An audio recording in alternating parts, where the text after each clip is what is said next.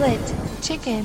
Hola a todos, uh, bienvenidos al episodio 14 de la temporada 5 de Split Chicken.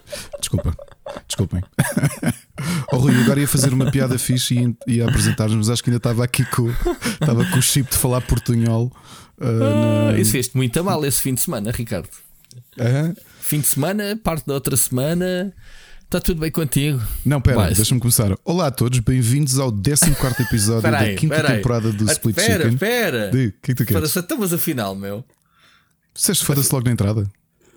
Estamos afinal é para começar de início, não é? Como é que é? Não, é para começar de início, mas deixas-me começar e fins que eu ainda não fiz a introdução. Caraças, é que já temos aqui um grande blooper, nunca tivemos. Não, mas isto vai ficar. Não vai, Olá a todos. Siga. Bem-vindos ao 14 episódio da quinta temporada do Split Chicken. Eu sou o Ricardo Correia e comigo, hoje que é domingo, dia que começou o infame Mundial do Qatar, que eu não vou acompanhar e que possivelmente vou-vos já dizer que é possível que esteja a torcer, uh, se assistir a algum jogo, pela seleção do Uruguai. Uh, queria já avisar que já o, os robôs e a inteligência artificial a nível de apostas sabe quem é o melhor marcador e o melhor marcador vai ser o grande Rui Parreira, o Kratos de Massamá. Como é que tu estás? Estou bem, mas olha, eu gostei mais da outra introdução que tu fizeste, portanto, em espanhol e devíamos fazer este programa todo em portunhol, como, como queiras, porque pronto, eu sei que estás cheio de vontade e excitado uh, e quero que tu contes que é o que a malta quer saber as tuas andanças por Espanha, que andaste uh, basicamente só a partilhar fotografias de vá, beber cafés, que é para não dizer pior, com gigantes da indústria, os teus amigos, o Yoshi da, da PlayStation, o Amir Shahar, o Shahid Ahmad, o, Yo, o Shuhei Yoshida e o Yoshida. Eu disse Yoshi, yeah, ok, desculpa, Yoshi. Yoshida. Uh, eu e os nomes japoneses. Conta-nos tudo, Ricardo. Tudo, tudo, tudo. As aventuras de Ricardo. Vou-te contar, quer dizer, vou-te contar aquilo que, que, que, é possível, não é? Mas ah. um, foi, foi uma foi obviamente um momento único na minha vida, uma coisa que não estaria à espera e que tenho muito a agradecer tanto à equipa de Espanha da PlayStation, especialmente o, o Jorge Uguete, o uhum. atual country manager da Península Ibérica em mais 14 países, como sabemos, também do Roberto Ieste, que pronto, acaba por ser o pai do projeto PlayStation Talents, e aqui também o João e a Sandra, que também um, providenciaram esta possibilidade. Não é uma possibilidade única de ter o um gigante, um histórico, não é? que esteve na formação da, entre várias coisas, mas esteve na fundação uh, da, da, da, PlayStation. Uh, e Tiveste a oportunidade de ver eh, propostas do Talents uh, espanhóis ou não foi bem isso? Sim, já, já os conhecia. Já conhecia, ah, já porque conhecia. nós partilhamos okay. isso. Sim, pude foi conhecer uh, essas pessoas em. em Depois em, disso, diz-me como é que está o nível deles em, em, comparação ao nosso, se é que podes ou deves fazer isso, não sei se, não, se é possível. Que, uma coisa que digo há muitos anos é que. Uh, um, tu, tu sabes, conheces algumas empresas históricas em Espanha, não é? Tiveste. Uh, Pyro como é que Studios? chama? A Pyro? Hã? A Pyro, e tiveste hum. depois a Mercury Steam, que foram Mercury obviamente Steam. duas grandes escolas uh, em Espanha. Dos tempos uh, modernos, que a Espanha no Spectrum era gigante com a. Exato, exato, é verdade. Uh, e tens gente que ainda está nessa altura e que está agora e que tem até projetos nos Talents, porque eles lá têm, têm uh, mais formas de colaboração e obviamente que têm game camps, vários game camps, que são espaços físicos mesmo onde estão a ser desenvolvidos jogos e, e fazem muito mais jogos por ano, ok? Portanto, nós cá apoiamos um, um projeto. Uh, obviamente que o mercado espanhol é muito, até a nível de produção, é muito maior. Uh, o, o que eu acho é aquilo que já disse que foi: tu sentes, uh, eu publicamente já disse isso, e por isso é que tenho muito. Acho que o, o programa PlayStation Talents tem mesmo muito valor, porque tu notas a, um, o crescimento que a indústria, especialmente nesta, na, quem está a começar, a forma como tem, como tem sido impulsionado pelo, pelos talents e depois a forma como eles próprios, os mais velhos que já acabaram o projeto há 5, 6, 7, 8 anos, estão também a começar a ajudar e, e vão integrando o, o, o programa e eles, ajudam eles, também os que estão a começar agora eles publicam mais do que o vencedor. Cá, cá sim, é o sim. vencedor. É só né? vencedor. Lá, Lá eles, eles, publicam. Sim, sim, sim. sim. Eles até oferecem no PS Plus sempre um jogo de talent é verdade. espanhol, quase todos os é, meses, não é? É verdade, é verdade. Uhum. Um, vamos ver, eu acho que para, para o programa Talents pode, podem haver notícias interessantes ou coisa, muita coisa a ser estudada. Uhum. Uh, e eu, eu acho que é isso, ou seja, o mercado é muito mais desenvolvido. Uh, e portanto, isso também depois reflete-se. Uh, pá, por exemplo, visitei o, o, Game Camp de Madrid, que acho que deves ter visto uma foto do, do Yoshida lá, que deram o nome dele à, dele, à, à sala. É, aquilo é, é, é, uma escola que está no top 5 mundial de efeitos especiais e de arte para videojogos. Não é brincadeira. E eu assisti e um edifício novinho, lindíssimo, que é uma antiga fábrica têxtil uh, reconstruída. Uh, na porta até tem o símbolo deles, não é? que são, é um hexágono, não é? representar os voxels. E a fachada está sempre animada, ou seja, aqueles, aquilo são, é, são ecrãs LED, aqueles hexágonos, pá, lindíssimo. E depois a qualidade, eu fui ver as aulas e depois até pedi ao diretor se não se importava, eu entrei mesmo nas aulas e fui conversar com os professores e com. E com até a trazer ali um bocadinho a visita, porque depois perdi-me a conversar com as pessoas, os alunos e tudo, a ver como é que eram os exercícios, porque, pá, como tu sabes, é uma coisa, é a minha área, não é? Uh, ou a minha área de origem, e, e tive muito interesse nessa parte. Portanto, em tudo eles estão, acho que já estão mais, mais preparados. E o que se nota é que essas estruturas todas, muito ligadas ao programa PlayStation Talents, que é uma coisa que tu também começas a ver cá, as universidades a aproximarem-se, o, o, o IP Leiria, não é? que tem tido muito bons resultados, uh, o IAD, que também tem aquela, aquele mestrado ligado com a Media Molecule. Uh, eu acho que há coisas muito interessantes e, e, e acho que olhando para ali percebe-se eu acho que nós só estamos alguns anos mais atrás, mas o, o, este tipo de parcerias e ver teres uma PlayStation a apoiar, eu acho que é, é mesmo um, um grande motor para a própria indústria. Ok.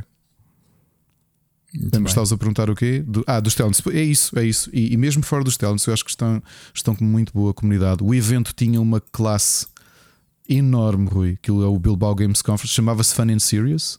Já existe há 11 anos, acho eu. E é, é mais ligado à indústria, ou seja, não, aquilo tinha entrada livre no sábado, por exemplo, e não vi uma única pessoa entrar lá que não fosse da indústria. Okay? Não tinha muita gente, talvez tivessem lá 40, 50 pessoas a contar com os expositores, mas muito bem feito. Tem apoio do governo uh, do País Basco, uh, de exposições lindíssimo, moderno, tudo materiais do melhor a nível de exposição, com muita, muita, muita, muita classe. Mesmo uma coisa uh, fora de série. E depois, obviamente, com muitos. Primeiro tens um, tens um, um Shuhei Yoshida que vai receber um prémio uh, carreira, não é? E que dá uma talk lá brutal. Uh, tiveste o Shahid Amada a abrir o evento, tiveste malta da Devolver, Thunderful, Raw Fury, tinhas lá o autor do Human Fall Flat a uhum. falar até da experiência dele, não é? Porque essencialmente ele acabou por ficar multimilionário a fazer aquele jogo, não é? e, e ele a dar uma talk a explicar isso mesmo: que ele, se aquilo não tivesse acontecido, ele tinha ido à bancarrota, porque era um solo developer. Aquilo era o quinto jogo dele, os outros todos correram mal e aquele, pá, yeah, tornou multimilionário. Essencialmente foi isso.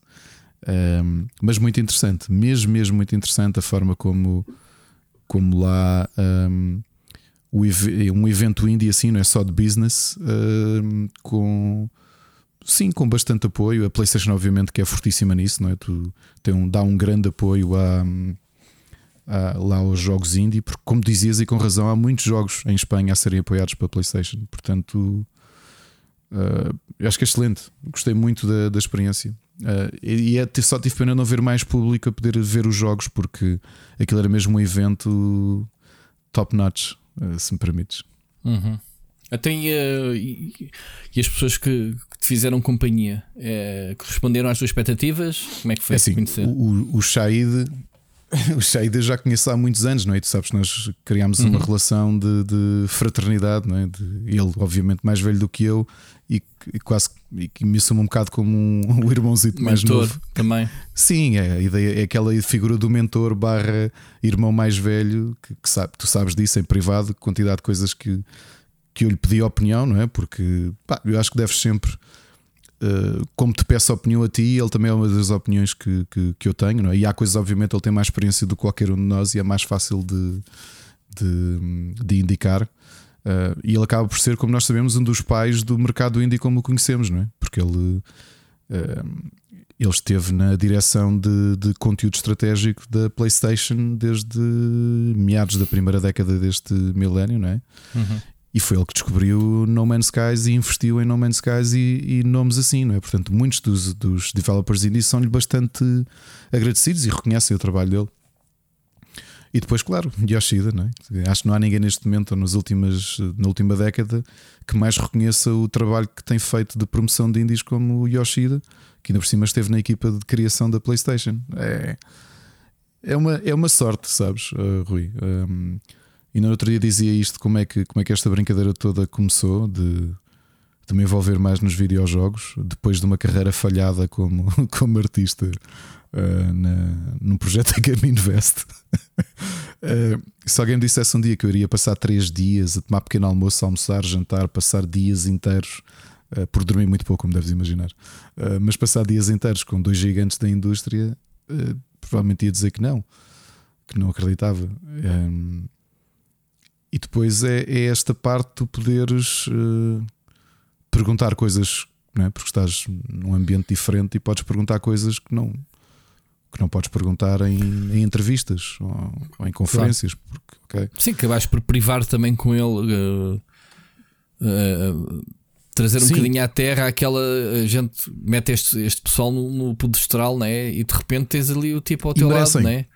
Percebe? E merecem por aquilo que fizeram. Sim, o que eu digo é que, que, é que são pessoas que são humanos. Que... É isso. Exato, sentiste é o lado humano. É isso, é isso que eu estou é a dizer. É isso, o lado humano. E, e, outra coisa muito, muito curiosa, não é? Que nós que somos apaixonados pelos videojogos e pela história dos videojogos, pá, alguém que esteve na equipa, não é? Até antes da própria PlayStation existir, porque o, o Yoshida, como sabes, já era funcionário da, da Sony oito anos antes do. Ele já foi, já foi o, o líder de estúdios, não já? O, já, já, já. O cargo do Herman Hurst já foi dele.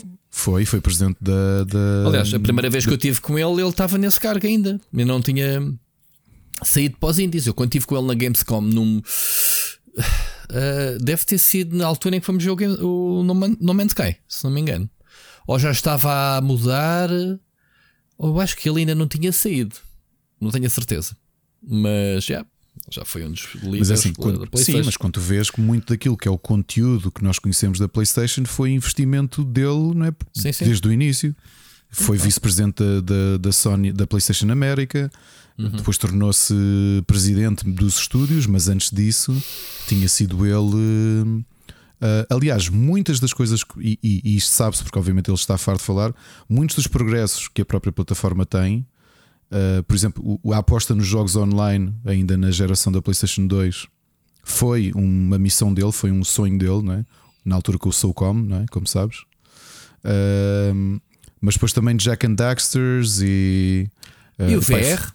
Ele, ele na palestra que, é isso, que, o VR, que eu assisti dele no é Brasil, um ele falou nessa história. Sim, sim, o VR é um, é um, projeto que ele, que ele abraçou desde o início e que lutou muito por isso. Aliás, até tinhas, eu no outro dia uh, tropecei nisso, que foi. Uh, em 2019, o Yoshida no Twitter a comentar uma entrevista que o Phil Spencer tinha dado a dizer que achava que o, que o público das consolas, especialmente do Xbox, não queria VR. E o, e o Yoshida continua a mostrar, e, e ainda ontem na, na, na conferência de, de, dele disse, ele acha que é uma forma excelente, que há um potencial imenso uh, e há muito, a, há muito a inventar e há muito a usufruir de uma, de uma tecnologia como esta. É? E depois tu vês, não é? mesmo historicamente, antes até dele ser eh, vice-presidente de estúdios, quando não existiam, de ter estado a impulsionar eh, séries que todos nós conhecemos, Jack and Dexter, Apex Cape, Legend of Dragoon, foi, foi produtor executivo do Gran, Turi, do, do Gran Turismo também, ainda pelo lado da PlayStation. É o gigante da indústria. Não é? Yeah. Tu lembras-te quem é que fez o unboxing oficial da PS4? Lembras-te? Foi ele, já não. Foi, foi ele. Foi ele. Foi. É um gigante da indústria e uma coisa que tu notas e tu já tiveste com ele, e, então, e quando tens possibilidade de estar mais tempo. Duas vezes, Ricardo, olha aí, duas vezes. peço desculpa. Uma delas é, foi há pouco tempo. Olha, é. é, é ele é humilde, era uma coisa que eu queria dizer. Ele é, é uma pessoa é, é, muito acessível. É, e outra coisa que, eu, que, que ainda bem que ainda há pessoas que estão na indústria há tantos anos e que têm ele adora videojogos. Ok? Adora do ponto de vista de jogador, né? ele joga. Joga, ele joga muito, muito, uhum. muito, muito, muito, muito, muito. E aquilo que eu sempre disse em relação aos índices foi curioso quando, quando na, no, na conferência lhe perguntaram isto, ele deu a resposta que eu já disse aqui várias vezes. E eu juro que não copiei. Eu acho que quem é apaixonado por, por jogos, e especialmente por jogos indie, tem esta, esta perspectiva. Que ele diz: Tu jogas um God of War Ragnarok e, e os teus olhos brilham, porque aquilo, ou seja, uma Santa Mónica empurra uh, o mercado tecnologicamente para a frente, não é? Uhum. Uma Santa Mónica, uma guerrilha. Um, tecnologicamente empurram o mercado para a frente, ou seja, levam as coisas para outro patamar, porque têm equipas de 400 pessoas, não é? lançamentos de 6, de seis anos. E aquilo que ele estava a dizer, que é a diferença quando ele dirigia equipas assim e, e dedicar-se aos indies, que ele dizia: pá, tu vais falar com um indie. Ele depois deu um exemplo lá na feira. Ele dizia: Eu estive a jogar um jogo. Reparem, tu não atacas, tu só defendes. E o jogo todo é uma questão de timing, só defender. Ele disse: pá, é tão bem pensado. Uh, ele disse: sempre que eu vou a eventos, vejo coisas que nunca vi. E tu surpreendes-te porque de repente encontras alguém que juntou dois géneros que aquilo aparentemente não faz sentido nenhum e é um grande jogo. Ok? Mas... E depois é mesmo jogador, aliás, no, no, a cena de estarmos a falar até do que é que estamos a jogar no telemóvel e sugerir jogo, olha, experimenta este. Uh, estás a ver? E, é, é, e acho que é isto ver as pessoas, como o Shai também é jogador. Eu joguei Dead Cells porque o Shai tinha acabado de o comprar e tinha-me dito numa chamada que tivemos. Ele disse: pá, já compraste Dead Cells? E eu, pá, joga Dead Cells. Uh, estás a perceber? Ou seja, como, como nós reconhecemos do Iwata também, o Iwata era jogador, ele próprio dizia isso, e é verdade.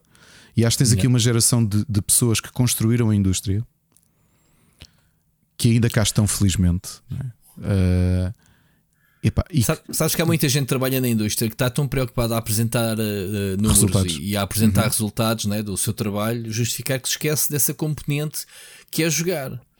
Ou seja, como jogar, como, como jogos faz parte do teu trabalho, tu não, tu, se calhar daquele mindset de pá, jogar é trabalho, não vou estar fora do tra trabalho a jogar. Não sei se é isso. Isso, isso daí ou, ou tens paixão e, e, e, é das poucas profissões que tens prazer em trazer trabalho para casa, não é?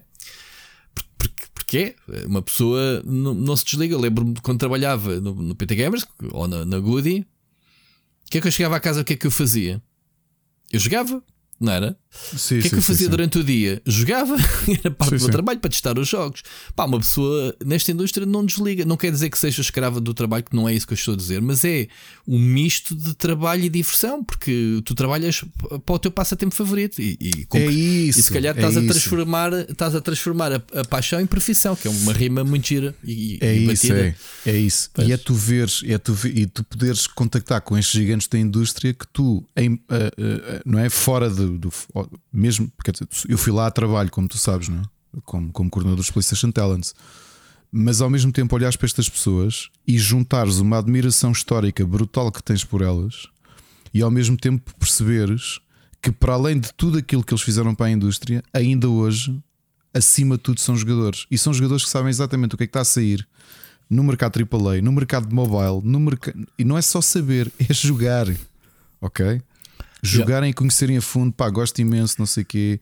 Uh, e, e outra coisa que é, eu acho que é tão brutal, e estavas a dizer da, da, da humildade do, do, do, Yoshida e também do Shaid, obviamente já vi isto acontecer, que é ficarem contentes de conhecerem autores de jogos que eles jogaram. Estás a ver? É, que é, é, ou seja, eu acho que é o, o, o exemplo perfeito de tu mostrares o quanto gostas de videojogos. Ok? Uh, que é: Olha, joguei o teu jogo, uh, gostei imenso. E pá, e obviamente, para quem houve uma coisa destas, ou o rapaz que lá estava, que estava a apresentar esse jogo que ele estava a falar, imagina, quer dizer, tu tens um, um gigante daqueles no palco a dizer: Pá, olha, ainda agora joguei um jogo com estas características, achei mesmo muito inovador, achei muito, muito interessante. Uh, epá, Rui, pá, são um sortudo, obviamente, não, não, há muito a dizer, é, é daquelas coisas que nunca vou esquecer. Uh, Apetece-me emoldurar os, os tweets dele onde eu apareço. e guardas oh, as fotos um, e outras e, que não tenhas publicado para ti. Então, é mesmo assim. Emoldurar ou, ou respostas dele com coração ou qualquer coisa. Uh, é... E tocaste nele, deste-lhe passou bem isso. Portanto, não laves as mãos. não, eu sou obsessivo compulsivo, isso já aconteceu. ok, já aconteceu não lavar as mãos? Não, já claro que lavo as mãos, não é? Mas. Uh, mas disse, não lavas as mãos, já aconteceu. Já aconteceu lavar as mãos. Na, na, na volta, pois, ainda estavas aí com o cheiro da. da Shida para ver se. se dá o toque de Midas. Siga, Ricardo. Um, queres acrescentar mais alguma coisa? Uh, é um tema super interessante. Eu acho que uh, o, quem nos ouve, uh, no, no, quem ouve o, o Split Chicken, não sabe a sorte que tem em termos estas conversas que aposto que não ouves noutros podcasts, que é estas experiências um, não é, da, indústria, sobretudo da tua parte, que nestes relacionamentos tens tido a oportunidade de ter, não é? Portanto, eu próprio adoro ouvir-te.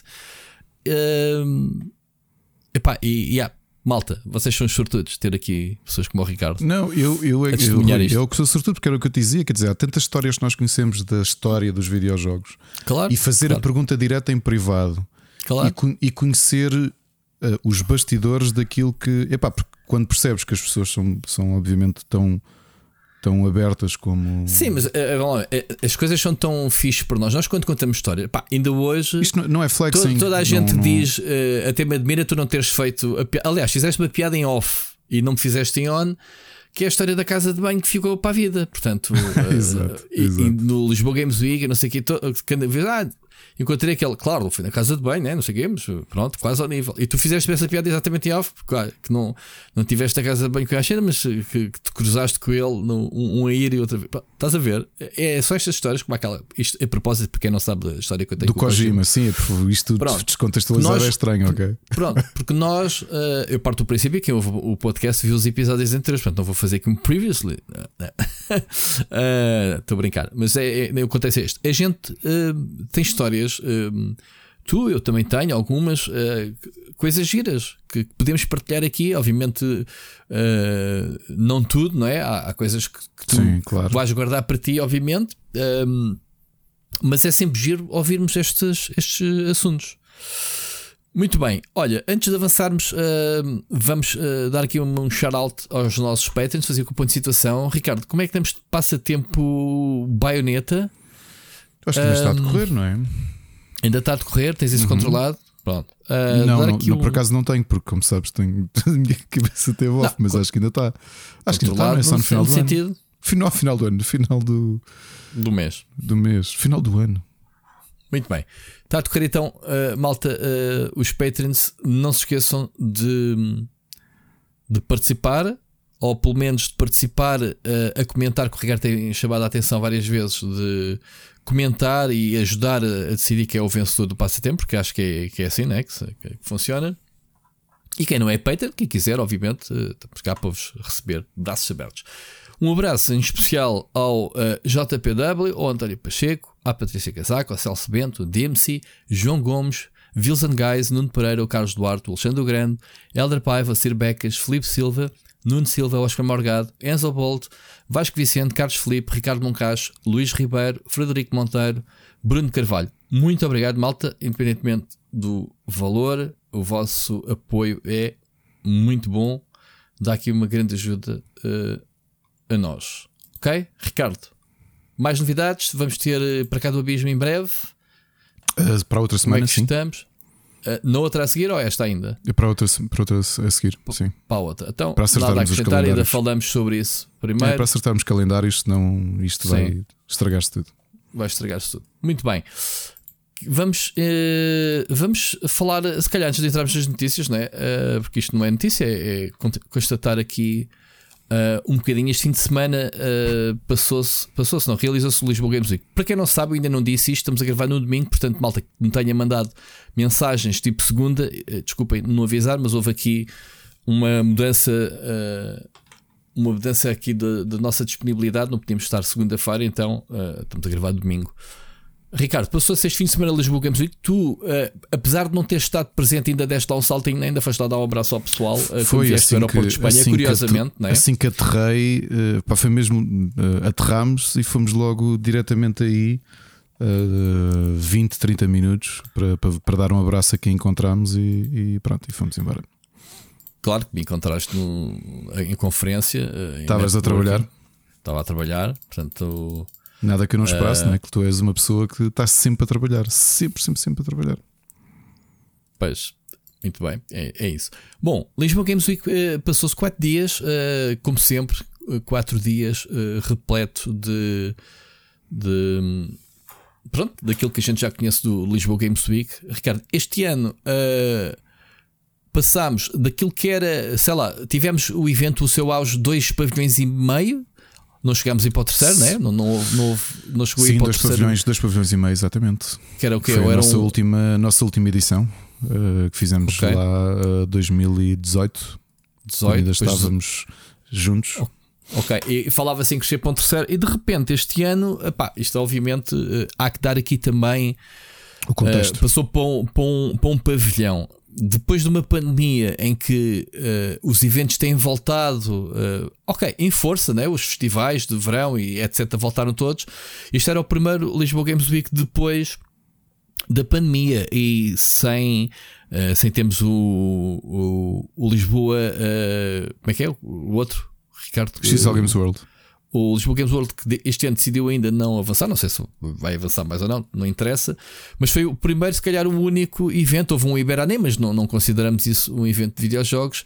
Vai haver também uma Comic Con em dezembro, mas pronto, este Lisboa Games Week é o regresso. E houve aqui alguma coragem porque eu consigo perceber a dificuldade da organização em não ter logo à cabeça na, a falta de uma Sony. Ricardo, a Sony foi das coisas que eu mais ouvi as pessoas a dizerem assim, pá este ano não há Sony, pronto, é uma vergonha não haver aqui PlayStation. O pessoal a criticar, obviamente, por um lado a Sony, né? por não ter lá estado, e por outro lado a organização de não ter lá a Sony. Portanto, é aqui a culpa meio a meio eh, de quem, quem paga bilhete para entrar não quer saber a razão porque é que não está, simplesmente não está lá. Pronto, e, e eles estão. E obviamente que a Sony acarreta muitas consolas, né? muitos jogos, muitos AAAs eh, que, que estão lá. Curiosamente, nem, nem sequer Playstations nem sequer houve Xbox, porque a Xbox este ano esteve lá com PCs para divulgar o PC Game Pass. Portanto, PCs barra portáteis. Uh, teve lá a ocupar umas que é duas secretárias, assim, duas mesas com, com, com jogos que estão no Game Pass. Ricardo, tivemos uma edição, uh, epá, não quero dizer a palavra fraca em que temos conteúdo, porque pronto, se calhar eu não quero ser eu a pessoa a dizer, ah, lá estás tu a bater no Lisboa Games Week, mas eu não, não ouvi nenhum elogio senão. Um, senão o facto de existir. Portanto, eu não sei se isso é bom ou mau, ok, pá, mas pelo menos houve uh, Lisboa Games Week. Eu sei que é importante não se ter desistido, porque isso, se calhar, uh, uh, é importante para a continuidade né, do, do, formato. Lá está, não sabemos se justifica a organização continuar eu, eu ou não. Eu acho que as coisas. Novamente, eu, eu já me ouviram dizer isto em 2019 e na altura eu tinha saído dali para ajudar a criar a concorrência. E portanto, para mim, vai ser sempre. Na altura, não quis comentar nem o que eu estava envolvido, uhum. nem onde eu já estive envolvido e já não estou. Ok? Uhum. Pois este ano não tens um nem outro. Não tenho um nem outro, mas continuo a, a, não. Por razões óbvias, não, não quero pronunciar muito. Uhum. os únicos comentários que te vou dizer, talvez. Um, são tudo uma questão de decisões. Uh, medir se vale a pena fazeres desta maneira ou não fazeres uh, é uma. São decisões. Tudo tem prós e contras, não é? Tu dizes e com razão. Tudo tem que ser medido. Acho que só depois de fazeres é que percebes se perdeste mais ou ganhaste mais. E isso depende de cada um o que é que está disposto a fazer, ok? tiveste uma Nintendo com uma área muito grande, ou seja, a, ocupar a área não era toda, mas uma grande parte daquilo que a PlayStation tradicionalmente ocupava. A correção que o Jorge me fez, e nós eram dois pavilhões, um era da PlayStation e outro era da, da, da, Nintendo. A Nintendo, o Jorge disse logo: Não, não, a gente está no mesmo sítio de sempre. Percebes, Ricardo? A PlayStation é que estava no outro pavilhão, na mesma posição a abrir, e nós temos essa ideia errada de que a Nintendo foi porque porque a primeira entrada, imagina, o pavilhão 3 é o primeiro que tu entras, em vez de ser o 4, é, apanhavas Sim. a PlayStation, tens a percepção que era a PlayStation que abriu o pavilhão. Por isso e é o Jorge que, disse com razão. Por pronto, isso é verdade. E eu próprio Yeah. Também admito que, que, a minha perspectiva era essa, até estando yeah. lá eu na também, organização. Tinha. E o Jorge até explica-me: não, pronto, a gente está no mesmo sítio, parem lá com isso. Tipo, e a Nintendo sempre esteve ali. E, e, até estando na organização, aquilo que eu próprio dizia quando até falava do IndieX é que na realidade o IndieX, como estava, lembras-te, o IndieX era à frente ao lado da PlayStation. Ou seja, a PlayStation ocupava dois terços da frente do evento, lembras-te? Que era a parte esquerda até ao segundo terço, e o IndieX ficava sempre com o lado direito sim. à frente. Sim, sim. E eu até dizia, e, e, o Jorge agora, obviamente, também tem razão a dizer qual, que não há pavilhões principais quando tens um evento com dois pavilhões e meio. Claro, Ou seja, os, os dois pavilhões são, são, claro. são principais. Uhum. Uh, mas eu também olhava sempre aquela do entras logo no, no primeiro pavilhão. Yeah. Porque yeah, era mesmo era o primeiro pavilhão, porque era pronto, tu entravas. Mas aquilo que dizia, tinhas uma área muito grande da Nintendo que não tinha muito, tinha muita carpete vermelha. Sim, eles fizeram dois palcos. Eu, sinceramente, o tempo que lá tive, não percebi, uh, obviamente, atividades e, e, daquelas de chamar ao palco pessoas para jogarem os jogos e fazerem corridas e etc. Uh, uh, em termos da presença da Nintendo, quando eles levaram a, a mansão do Luigi, acho que foi o, o, a ativação mais fixe da Nintendo até, até agora, para mim.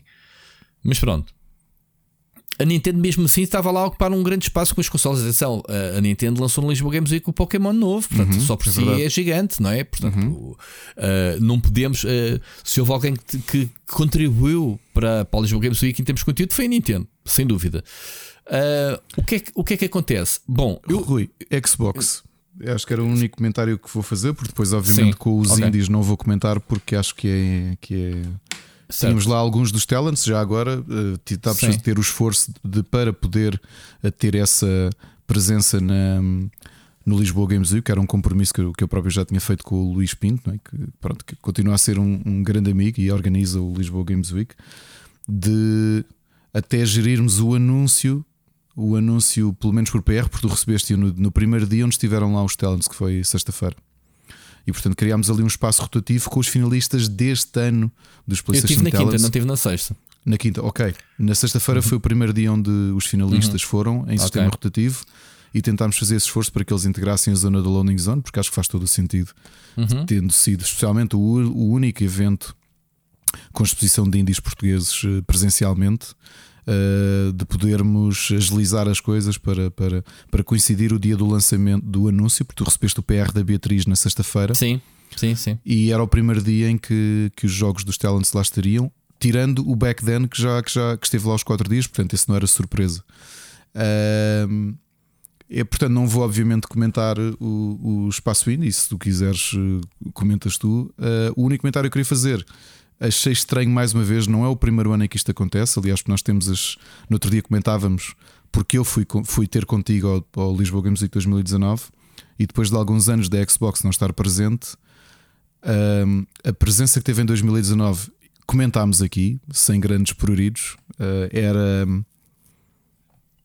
Eu não trabalho na, na Microsoft, nem a responsabilidade minha não é a imagem da Microsoft, mas como jogador e como alguém que, que, que trabalha marketing há 14 anos é? e, e, que muito daquilo que é a imagem pública de uma marca é aquilo que eu, que eu trabalho. É, o stand 2019, na melhor, no melhor comentário que posso fazer, era semelhante ao, de convívio do liceu. Era um bocado miúdos em cima das mesas, não era? Eh, Eram Chegou a ver até guerrinhas do pessoal chegar lá aos computadores, instalar o Counter-Strike e jogarem, sei lá. Uh, houve, houve eram, assim eram um quatro, Na altura eram quatro mesas da, da, Eu até tinha visto aí uns elogios recentemente à área da Xbox em 2019. Uhum. Um, lamento não, não eu que, obviamente que, que, tantas vezes aqui com, com o carinho que tenho como jogador pelo pela, por uma marca, não é? Que obviamente marcou os videojogos e, e que eu jogo imenso, uh, o Xbox Game Pass especialmente, quando vi quando vi aquele espaço da Microsoft, uh, pensando um bocadinho em termos de marca, eu acho que aquilo faz mais um, um como dizem um, os ingleses, um disservice, ou seja, prejudicam mais a marca do que, do que, do que elogiam. E tu lembras daquele espaço em 2019? Eram quatro mesas com uma lona encostada à parede e com os portáteis assim meio espalhados Uh, tu olhas para a fotografia e parece que alguém se esqueceu de umas mesas numa zona. Pá, eu, eu este ano senti um bocadinho o mesmo, Ricardo. E este uh, ano eu vi fotos, aliás, vi foi da Catarina de Dummies, que ela tirou fotografias da área, não é? que obviamente é algo Sim. que é importante para ela. Uhum. E eu, eu estava na dúvida se aquilo era a mesma zona da Xbox e depois era, é que vi a se confirmação. não fosse, eles têm, tinham um, um, cartaz grande por trás, eh, pronto, o chamativo do, do Game Pass e tinham em cima um, sei lá, aqueles sinalizadores uh, do Game Pass. Mas depois tu olhavas para as mesas e era isso, era, era é, eram, sei lá, duas fileiras de, de, de mesas com portáteis. Epá, o, que me chamou, o que me fez confusão nem foi pela simplicidade, foi. Uh, foi uh, sei lá, não ter havido uma marca como a Xbox, não conseguir uma parceria com uma marca de, sei lá, de computadores em que uniformizasse o espaço Exato. e que personalizasse Sim, melhor, sei lá, eu quando vi as fotos, sabes que todas que as marcas é ali. Parece um de cada nação, parece que cada um leva, Olha, Rui, tu levas o teu Rui, portátil, eu levo o meu e temos ali um espaço. Rui, eu não tinha ido lá, ainda estava em Espanha quando vi as fotos. Quando eu vi, sabes o que é que eu pensava que era? Era um hum. lounge patrocinado pela Xbox. Pronto. Que era literalmente a ideia quase de LAN party da malta levar os seus portáteis, porque aquilo, as, mesas, fosse, não tinham, as mesas não tinham nenhuma indicação que aquilo era Xbox. Não tinham, não tinham não, branding nomes dos jogos, não, não tinham, tinham toalha. Repara, isto agora, eu quando olhei para aquilo e percebi que era, eu pensei, o Indie Dome, vou mais atrás. Os stands do Rubber no Proto Indie Dome estavam mais cuidados em termos de comunicação. Tu lembras daquele que tinham uns puffs e tudo? e depois tinha uma vitrine com os ovos do rubber chicken. Ou seja, aquele bocado de rubber tinha mais investimento e mais cuidado do ponto de vista da apresentação do que aquilo. Aquilo eu pensava mesmo que era um lounge. Um, ou seja, tinhas uma parede a dizer Xbox e eu pensei que as pessoas iam para ali, levavam os seus portáteis e jogavam tipo LAN party. E quando percebi que não, hum, se fosse que marca fosse, eu fiquei chocado com aquilo. E a única coisa que te posso dizer é que tenho algumas tenho algumas dúvidas que pá, pensando como é que funcionam as empresas que, que Sim, eu as pessoas um da Microsoft é... sabem o que aquilo foi exibido Sim. assim. Pá, pois isso eu já não sei. Uh, oh, mas houve uma coisa. Uh, uh, e, e porquê que no espaço não havia um ou dois, pá, sei lá, um, dois, três stands de Xbox? Não é? qualquer coisa Xbox? com branding, qualquer coisa. O branding, não é? Houve aqui, toalhas verdes. Estou aqui a dar, estou aqui a dar Sim, ideias estavam, simples à borla. Toalhas verdes eles, a tapar as minhas eles mesas. Assumidamente ocuparam um espaço com PC Game Pass. Portanto, nem sequer era Xbox Game Pass, era PC, sei lá está, facilidade, se calhar maior, e meter lá portáteis Rui, de consoles. O que, é que seja, okay. aquilo é uma corporação riquíssima. É riquíssima, mas eles não olham para Portugal com, com os mesmos não, olhos. Rui, não interessa Isso para é Portugal. a luta de sempre. Rui, não, é? Rui, não interessa para Portugal. Ok? Eu trabalho no marketing de um, de um laboratório farmacêutico que tem, tem a posição número um uh, na Europa e que, independentemente do sítio onde tu vais, tu tens de ter cuidado na forma como comunicas a marca. Seja pois. até num país onde tu podes não ter um. Qualquer sítio que tu vás, tudo aquilo que tu fazes a imagem da tua marca. Claro. Aquilo é a Microsoft. É um dos gigantes dos videojogos. É uma das empresas mais importantes dos videojogos. Ok? O que eu estou a dizer é, pensando como é que as empresas funcionam, eu tenho dúvidas que qualquer pessoa com poder de decisão europeu ou ibérico, ou quer que seja, olhar para aquilo diga: yeah, eu não me importo que a minha marca multimilionária ou multibilionária seja apresentada assim.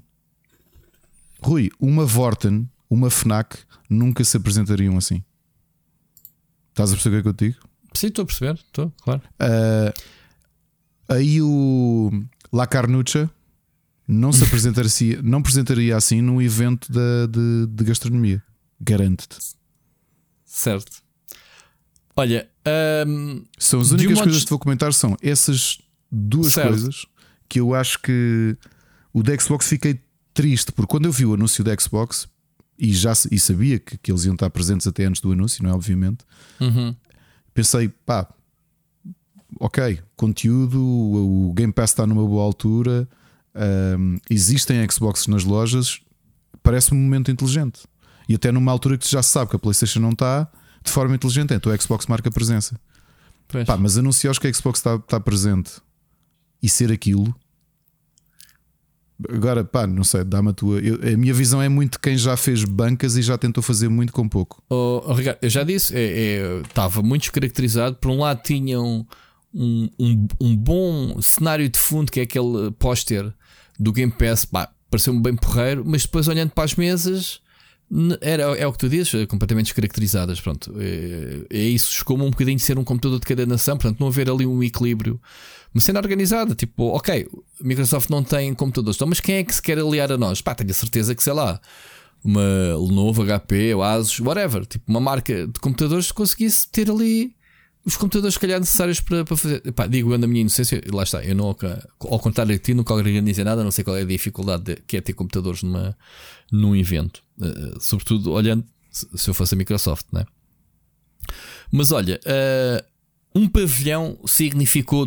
Um, eu tive uma preocupação muito grande. Uh, eu estava a fazer a notícia ainda antes de começar o Lisboa Games Week da previsão, né? De, do, do, do quê? E estava lá no site. E, eles no site meteram um croquis do espaço muito bem feito, uh, muito bem uh, no papel.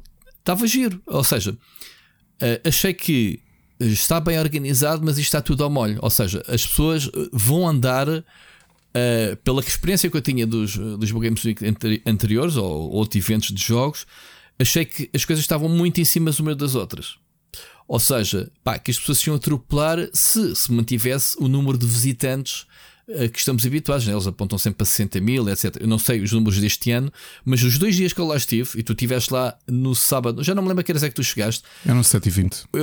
Ah, então já foi mais no fim, já estava com menos gente. Eu estive na, na quinta-feira, que foi o primeiro dia, aquele estava à pinha, mas era os, os miúdos da escola, escola. Né? dos uhum. autocarros. E até houve alguém que comentou comigo: hum, eu este ano acho que o, o pico vai ser estes dias com os miúdos. Eu duvido que no fim de semana haja tanta gente. Pá, enganou-se redondamente. Eu cheguei lá sábado às três e, e picos da tarde e aquilo estava à pinha. Sabes o que é tu? Também não tinhas, tinhas menos, escoavas menos com um pavilhão. O problema é esse. tinhas dois pavilhões e meio, é tu tinhas o espaço entre pavilhões. Pronto, Lembras-te da hora do almoço? O espaço entre pavilhões que não tinha, onde não estavam relotes estavam cheios de gente. Eu sei, Ricardo, é isso que eu te estou a dizer. Das duas, uma, mesmo que tenha havido menos gente, por ser um pavilhão, estava tudo concentrado no mesmo sítio. Ou seja, a confusão, aquilo que eu previa, por menos pessoas que houvesse este ano, não é?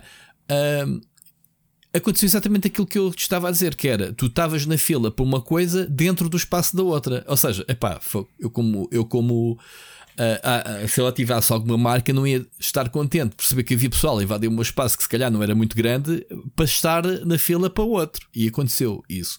Aliás, houve quem me dissesse: vou, vou dizer várias críticas que houve uh, para o ar de Olha, pessoas que estavam antes a expor. Isso, posso dizer uma coisa que Sim. não me lembrava. Sim. Uma ideia excelente que o Lisboa Games Week teve e que eu acho que foi terrivelmente mal executado. Okay. Eu, quando vi a notícia, uh, como é que se chama o Ruben, que tem se especializado muito em fotografia digital. Uhum. Ok, que tem um trabalho excelente e que houve uma excelente ideia. Quando vi o post, pensei, pá, muito bem pensado. A galeria, de, a galeria virtual de, uh, de fotografias uh, digitais. Um, o que é que consistia isso, já agora? eram impressões de fotografias de, de, de, fotografias digitais de videojogos, como o Ruben. Tu te viste mas estavam lá, fez, mas estavam lá, mas fizeram estavam impressas lá? e colocados sim numa parede. Pá, não, uh, não, não, reparei nisso. Não reparaste? Muito não. boa ideia. Uh, e o Ruben esteve envolvido e obviamente tem tido um bom trabalho e tem falado muito sobre isso até internacionalmente. E houve competição e tudo. Uh, pá, do ponto de vista expositivo, eu acho e, e, sim, esta é a parte de. Eh, és professor na Sociedade Nacional de Belas Artes há 14 anos. Eu já tive de expor muita coisa. Uh, já, já eu próprio já, já percebi há muitos anos como é que. Epá, lembro da primeira exposição de alunos que fiz, que quando acabei de montar, olhei para aquilo e disse: Ai, Ricardo, que merda! Pá, hum. porque há, há, expor telas e expor quadros não é a mesma coisa de expor algo que é impresso.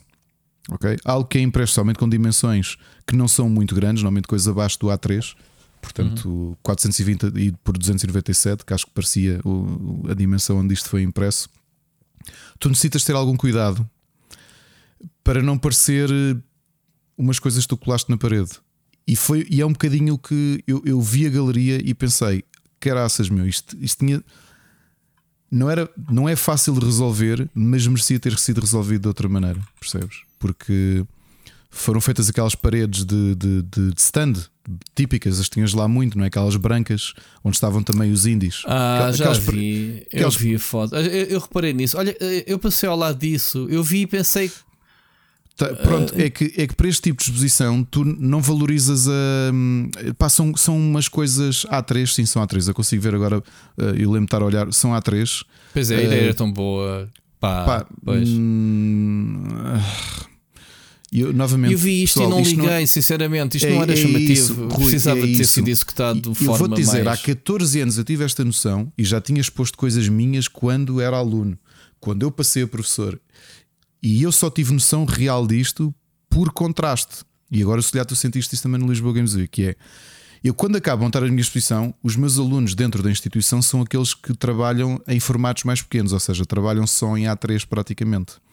E depois os alunos de desenho trabalham em A1, A0 e depois, obviamente, os alunos de pintura trabalham com, com telas de 2 metros. Mas tu estás a falar que as imagens estavam mal impressas ou foi a não, forma não, não. como as imagens colocaram estão, As imagens pareceram bem impressas. A forma como ah, expões okay. acontece aquilo que tu disseste, que é tu passas ao lado porque passei, não, passei. não valorizas eu lembro de ver estas imagens na, nestas paredes, mas não me chamou a atenção. Pronto. Pois, não valorizas a coisa. Não vai, estar seja, a olhar, não, não, vai estar a olhar para todas as paredes. Olha, está ali um autocolante, né? não, não, tens não, enquadra é, não tens enquadramento. Ou seja, se eu senti o que fiz de mal e, e corrigi quando olhei para um salão, para o salão nobre da, da, da SNBA e de repente vejo o meu.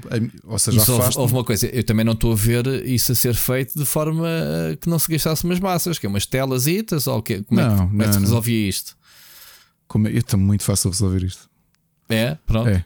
É muito fácil, tens uma solução. Eu, eu olho e vejo alguém que colocou uh, pósteres colados com fita cola numa parede. Não, isto, não, isto por acaso é? até são capa, se bem me lembro, são capa lines, ou seja, ainda gastaram não, algum dinheiro um nas capa lines. Faz lembrar de, de pósteres que a gente cola na, na parede do escritório ou whatever. Vou-te é? dizer que, uh, tal, deixa-me fazer contas, para o número que eles tinham, talvez com 70 euros tu punhas isto com um grande nível. Garanto, eu com 70 euros punha isto com um grande nível. Uh, sem dificuldade oh, nenhuma olha, e numa loja uh, Ruben, eu também sou eu também sou fã Ricardo. do trabalho do, do Dot Pon. Não Ruben estou a dizer ah, chamado Ruben? Não é estou-me a dirigir ao Ruben ele, ah. não sei se ele ouve podcast whatever mas uh, eu, eu, sou fã dele. Eu já o entrevistei aliás no Dia Mundial da Fotografia eu quis comemorar esse dia entrevistando yeah, ou seja fotografia nos videojogos. Sou fã também do trabalho dele obviamente e passou-me completamente ao lado. Epá, eu não sei por que razão não vi o tweet sequer a anunciar isto mas, hum, Ricardo, é, este, é, é, é, falar aqui com o Ricardo se, se tem experiência, como é que se pode melhorar isto para a próxima? Porque isto tem, tem muito potencial. Isto tem, tem muito potencial. Giro, eu fiquei, eu fiquei muito. Eu, fiquei feliz, eu não só fiquei feliz, como te digo. Eu pois. quando vi pensei do caralho. Mas olha uma coisa, mas como é que eu espelha, nunca me lembrei de fazer Ricardo, deixa-me fazer aqui a ponto. Isto espelha para a desilusão de alguns expositores de prometem X, recolhem Y. Eu sei que isso é recorrente todos os anos e as expectativas são sempre defraudadas, eu sei disso. Uh, as coisas nunca são como se planeia no papel, eu sei dessas cenas. Mas olha, recebi muitas queixas, Ricardo. Ninguém, eu não vi muita gente feliz neste evento. Acreditas?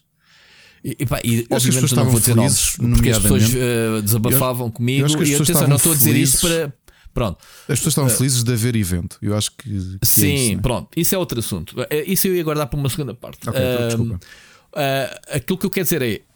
Não sei por que razão o português tem mesmo disto. Eu este ano tomei uma postura que foi. Eu fui fazer o meu trabalho de cobertura e o, foi, fiz um artigo informativo eh, tão pouco uh, de crítico. Não era o meu objetivo, e aliás, tu sabes que eu estou escaldado nos outros anos, sempre que eu digo qualquer coisa, Jesus, lá está ele a meter defeitos. Eu, eu este ano tenho uma postura que é: estou bem da feliz disto acontecer e venho aqui. Fiz o meu trabalho, fiz 3, 4 artigos, ainda uma entrevista que publiquei na sexta-feira do Museu Spectrum. Epá, eu fiz, andei, fiz o meu trabalho. Uh, e quis mesmo, oh Ricardo, eu sábado fui lá passear, literalmente. Eu não tinha que ir lá sábado. Se fosse, ah, o gajo que não gosta, eu fui lá de propósito para encontrar pessoas.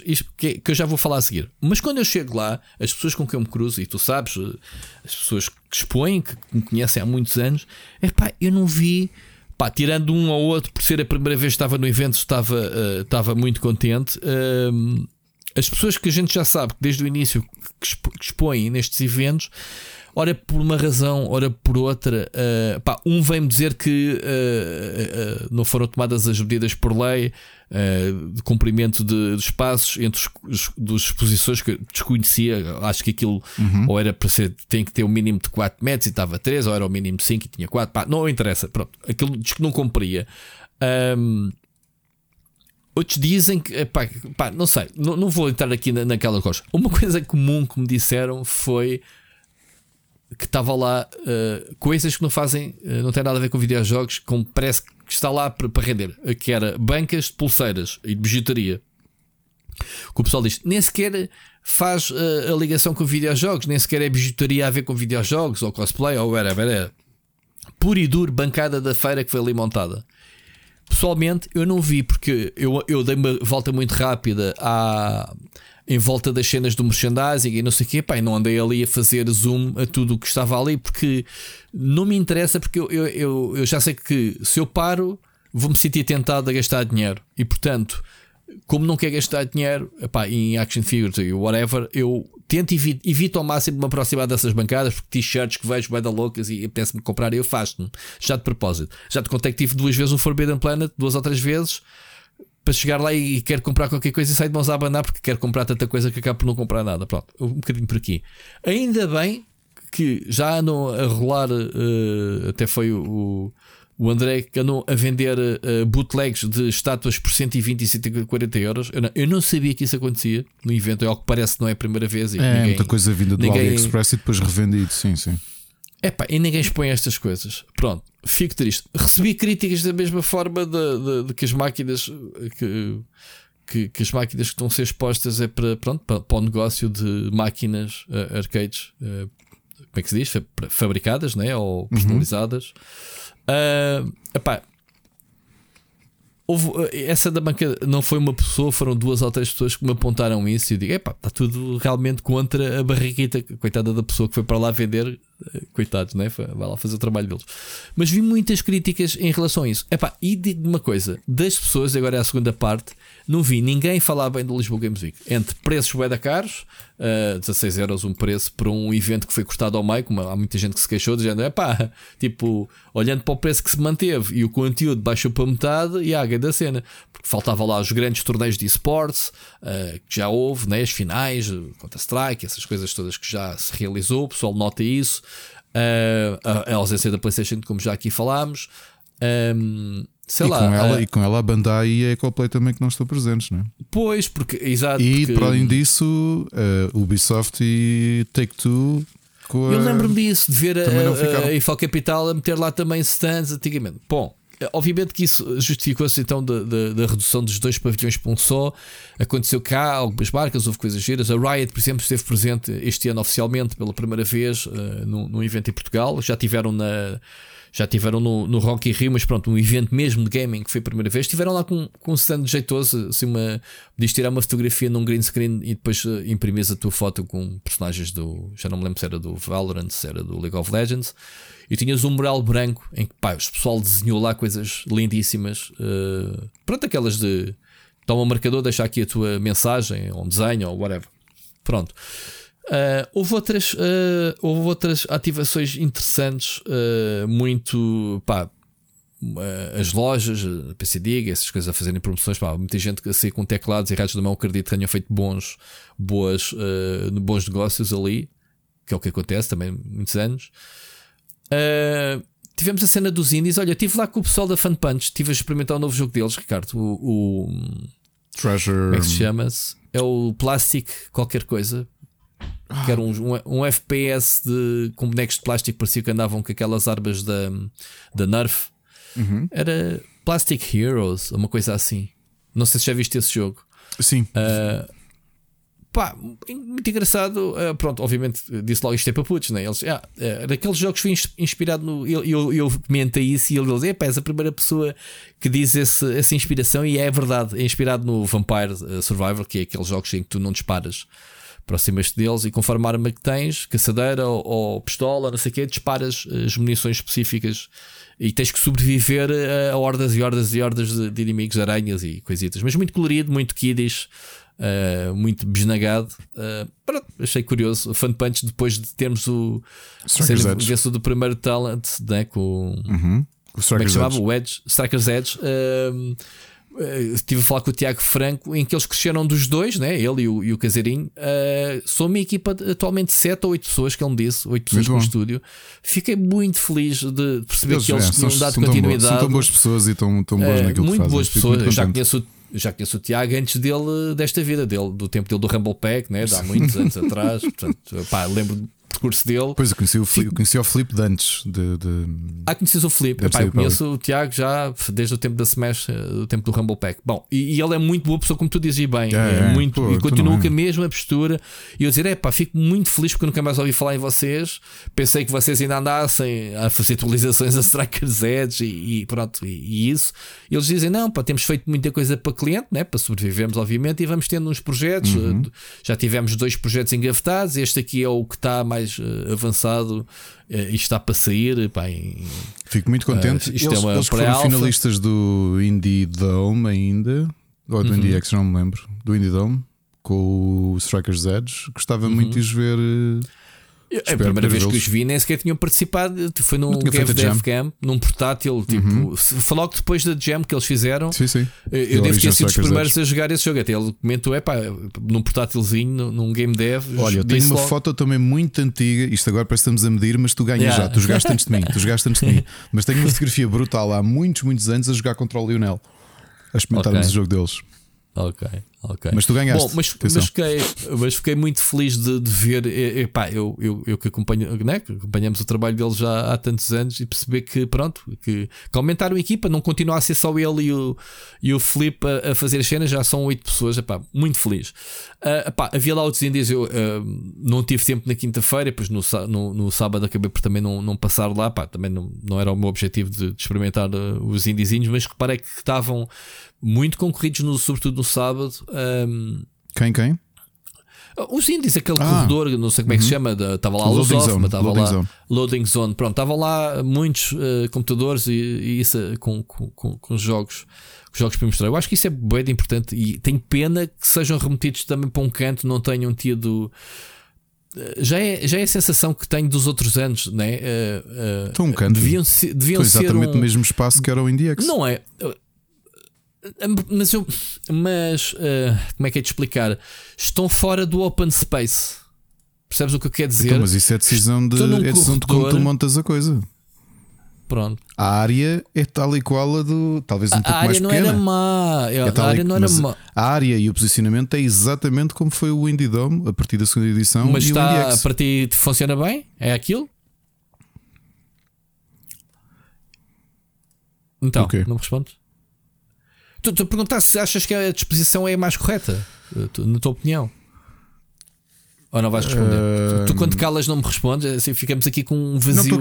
Estou a pensar, estou a pensar porque assim, também tivemos uma edição do Indie, de Indie X em que tínhamos umas paredes, mas nós olhámos para as paredes e tentámos que elas não se fechassem por completo, ou seja, que tu não é, criasses um espaço estranho, fechado. Eu só achei lembras daquele o ano, o ano das paredes de cortiça em que tínhamos depois o, as informações Sim. coladas cortiça, colocadas no... os caixotes de, de não, de, não, não, não, não. Estou a dizer o Indie, o ah. Indie X chegou a ter uma edição em que tu tinhas divisórias com umas paredes de cortiça negros, uh, cortiça escura sim, que estava lá. Sim, e sim. quando montámos aquilo, como sabíamos que era muito opaco, criámos áreas de forma a que aquilo não parecesse um corredor, ou seja, eram apenas, imagina, era um conjunto de duas ou três paredes e tinhas espaço, ou seja, ficavas com espaço aberto, não parecia que era uma coisa fechada, por isso é que tu transitavas da PlayStation diretamente para o, para o, para o NDX, lembras? Certo, certo. Não criavas, certo, certo. o labirinto era natural, mas não te parecia uma zona fechada.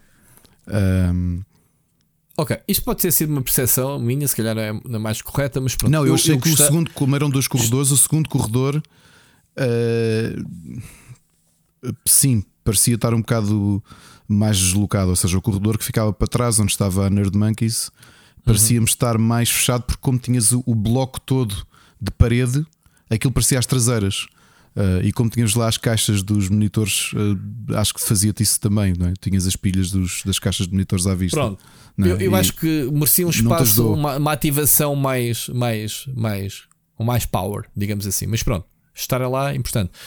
Pá, estarem, Pá, de... continua, Rui, continua a dizer isso há imenso tempo. Aliás, como tu sabes, mesmo na altura em que nós saímos e que aquele espaço ficou vazio é, de representação, que pá, foi uma luta tão grande existir. Como sabes, né? conhecemos há tantos anos e sabes a luta que foi até para começar o. para deixares de ter caixotes de papelão e passares a ter uma exposição uh, com, com dignidade que quando nós saímos, e, e, obviamente tive muitas conversas com o Luís e depois com o outro lado, não é? com o Ricardo Flores uh, e com o Isaac, que acabaram por estar a coordenar o primeiro, o primeiro projeto daqueles, porque para mim aquilo é obrigatório. Percebes? Não é, não é por não ser eu que estou lá que agora é dizer não, que se lixe. Não, nada disso. Aquilo é obrigatório porque é muito difícil conquistares uh, aquele espaço que é mostrares que os jogos merecem ser expostos. Não é uhum. é lá ao fundo ao pé da casa de banho como foram há muitos pois, anos. Pois, não é lá ao fundo em é caixotes de papelão. É teres uma, uma exposição condigna. Eu, claro yeah. que sim, eu quero que aquilo, aquela área seja a melhor possível, porque eu não claro. vejo aquilo como concorrência àquilo que eu faço de todo. Tudo aquilo que houver para expor jogos uh, indies, força, o melhor possível e com a melhor visibilidade possível. Yeah. E com a melhor dignidade possível também. Pá, eu não estou a dizer que não, não, não houvesse eh, dignidade na, na, exposição. Atenção, não, não, não, não, não é, isso, é isso que, eu quero dizer. Também não é isso que eu estou a dizer. Eu também estou tô... como tu. Eu queria que, que tivesse um espaço pera, tu, bem, tu bem mais. Que, tu percebeste que foi isso que eu disse?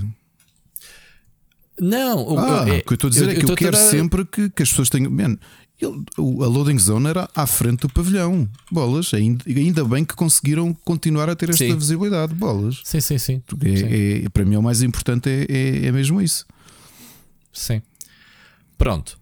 Um, coisas mais uh, que me chamaram a atenção. Uh, epá, a presença da SIC Advance dominou bastante a cena. Portanto, uh, sempre que eu não consegui ir ao Lisboa Games Week, estive a acompanhar a transmissão deles. Eles estiveram sempre com emissão o dia todo. Portanto, uhum. pá, bom trabalho em termos de de ter sempre, uh, de ter sempre uh, pá, o, o Advance News com, o te aborda, apresentar as notícias ao vivo, pá, ele tem imenso jeito. gostei bastante. De, de e, e, nos intervalos. A passarem as, as video reviews que eles fazem também agora no Advance, estás a ver? A transmissão estava muito bem e, e tiveram lá com, com, a fazer a caça ao talento, etc. Pá, tiveram, tiveram lá. Uh, duas coisas muito, muito, pá, e nota-se cada vez mais uh, o centro é o, o, o, a, a zona retro. Primeiro, o Museu uh, Lourdes Spectrum estava lá com uma exposição muito modesta, atenção, uma coisa pequeníssima, uh, com ele, sim, explicou sim, quatro sim. tiras, mas muito importante para, para o museu. Sim. Ok, estive a falar com, com, Não, com o João foi, Diogo. E foi interessante o João Diogo regressar, porque uh, antes de ele ter o, o Lourdes Spectrum, o naquela museu, altura. Já fazia, não é? Com o Miguel, o Miguel, como sabes, foi o grande motor de, de, tudo aquilo. E, e acho que continuar. O Miguel afastou-se muito nos últimos tempos, mas o Miguel é uma pessoa importantíssima também a nível de eventos uhum. em Portugal. E da parte sim, sim. retro foi uma luta dele, como tu sabes, yeah, desde yeah. o início. E portanto, o, e, e o, aquela primeira exposição que houve no Lisboa Games Week de 2017 com, com, com o espólio do João Diogo, uh, com, o, com o veículo lá e tudo, foi uma coisa é, eles levaram o, C5, levaram, teve uhum. lá, epá, é do género.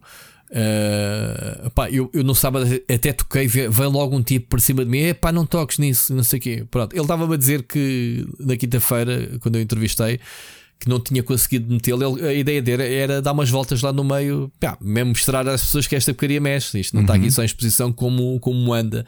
Que aquilo é um híbrido de uh, pedais com, com elétrico. Aquilo é uma coisa muito esquisita. Pá, o volante está metido ao nível que, que eu pensei para mim. Eu, eu sou grande, ok. Eu não, este carro não é para mim, ou este moto mas mesmo assim, uma pessoa pequenina, como é que tem um volante àquele nível? Nunca vi. Ele já gravou um vídeo, tem, que ver um dia como é que aquilo se conduz.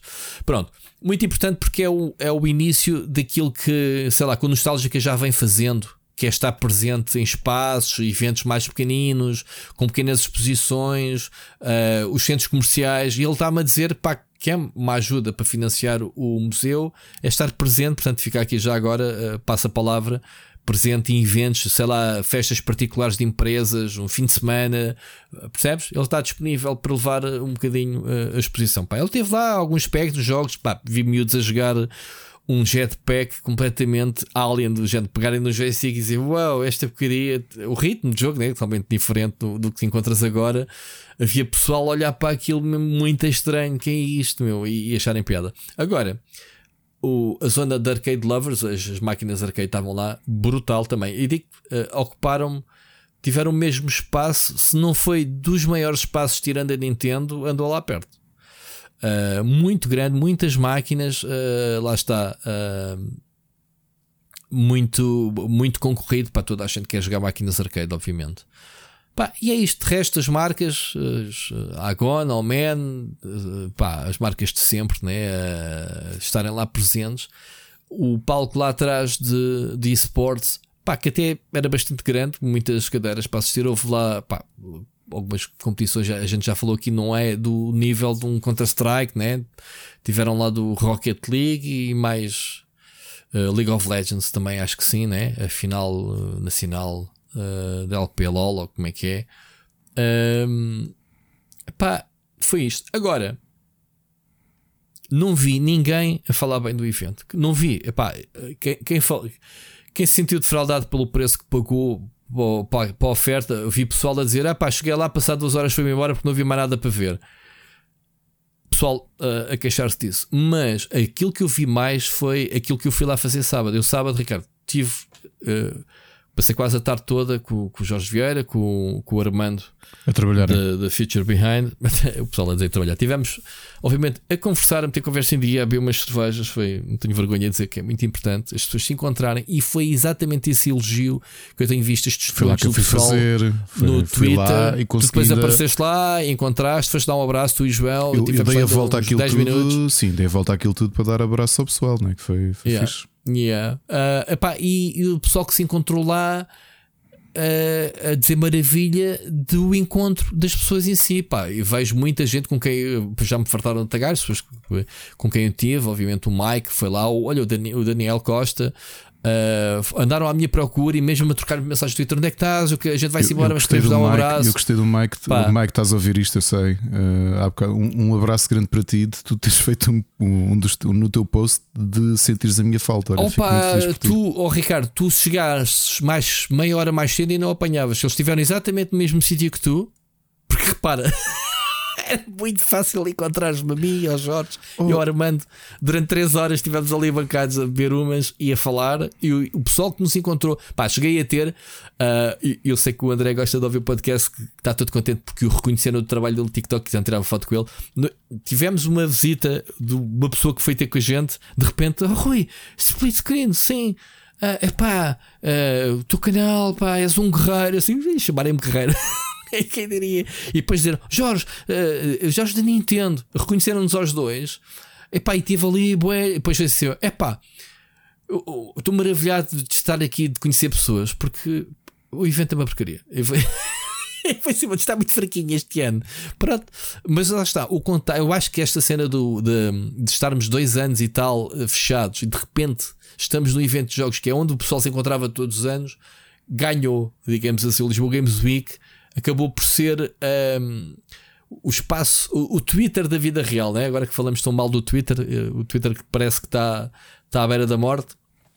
Mas parece que ali foi o ponto de encontro, e, uhum. e é isto. E é isto o Lisboa Games Week, um ponto de encontro das pessoas que se conhecem, das streams, das redes sociais, uh, do canal YouTube, etc. Epá, nem foi preciso estar lá os gigantes do, dos influencers, porque acho que não tiveram, tiveram influencers sim, mas os novos influencers, digamos, aqueles que estão a aparecer agora um bocadinho, um, não foi preciso isso para as pessoas se encontrarem e estarem lá eh, exatamente para isso. Eu também fico muito contente pá, das pessoas que encontrei. O Mike me disse um, foi lá, pá, estive a trocar porque repara, gajo tem o telemóvel no bolso com, com o barulho, pá, tu não consegues estar. Eu tinha a preocupação de ir picando de vez em quando o telemóvel, já percebi, percebi que o pessoal estava à minha procura. O Mike, é e o Daniel também mandou mensagem: estamos aqui, queríamos dar um abraço, e pá, e foram.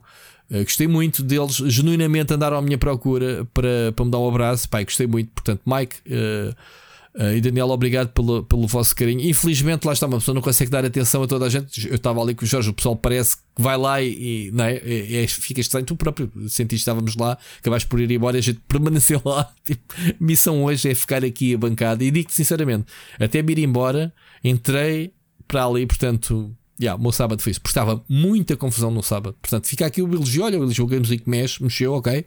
Estava cheio, sim senhora mas muito abarrotado. Uh, portanto, há aqui que tirar ilações. Uh, uh, obviamente, a organização vai com certeza querer saber o feedback das pessoas.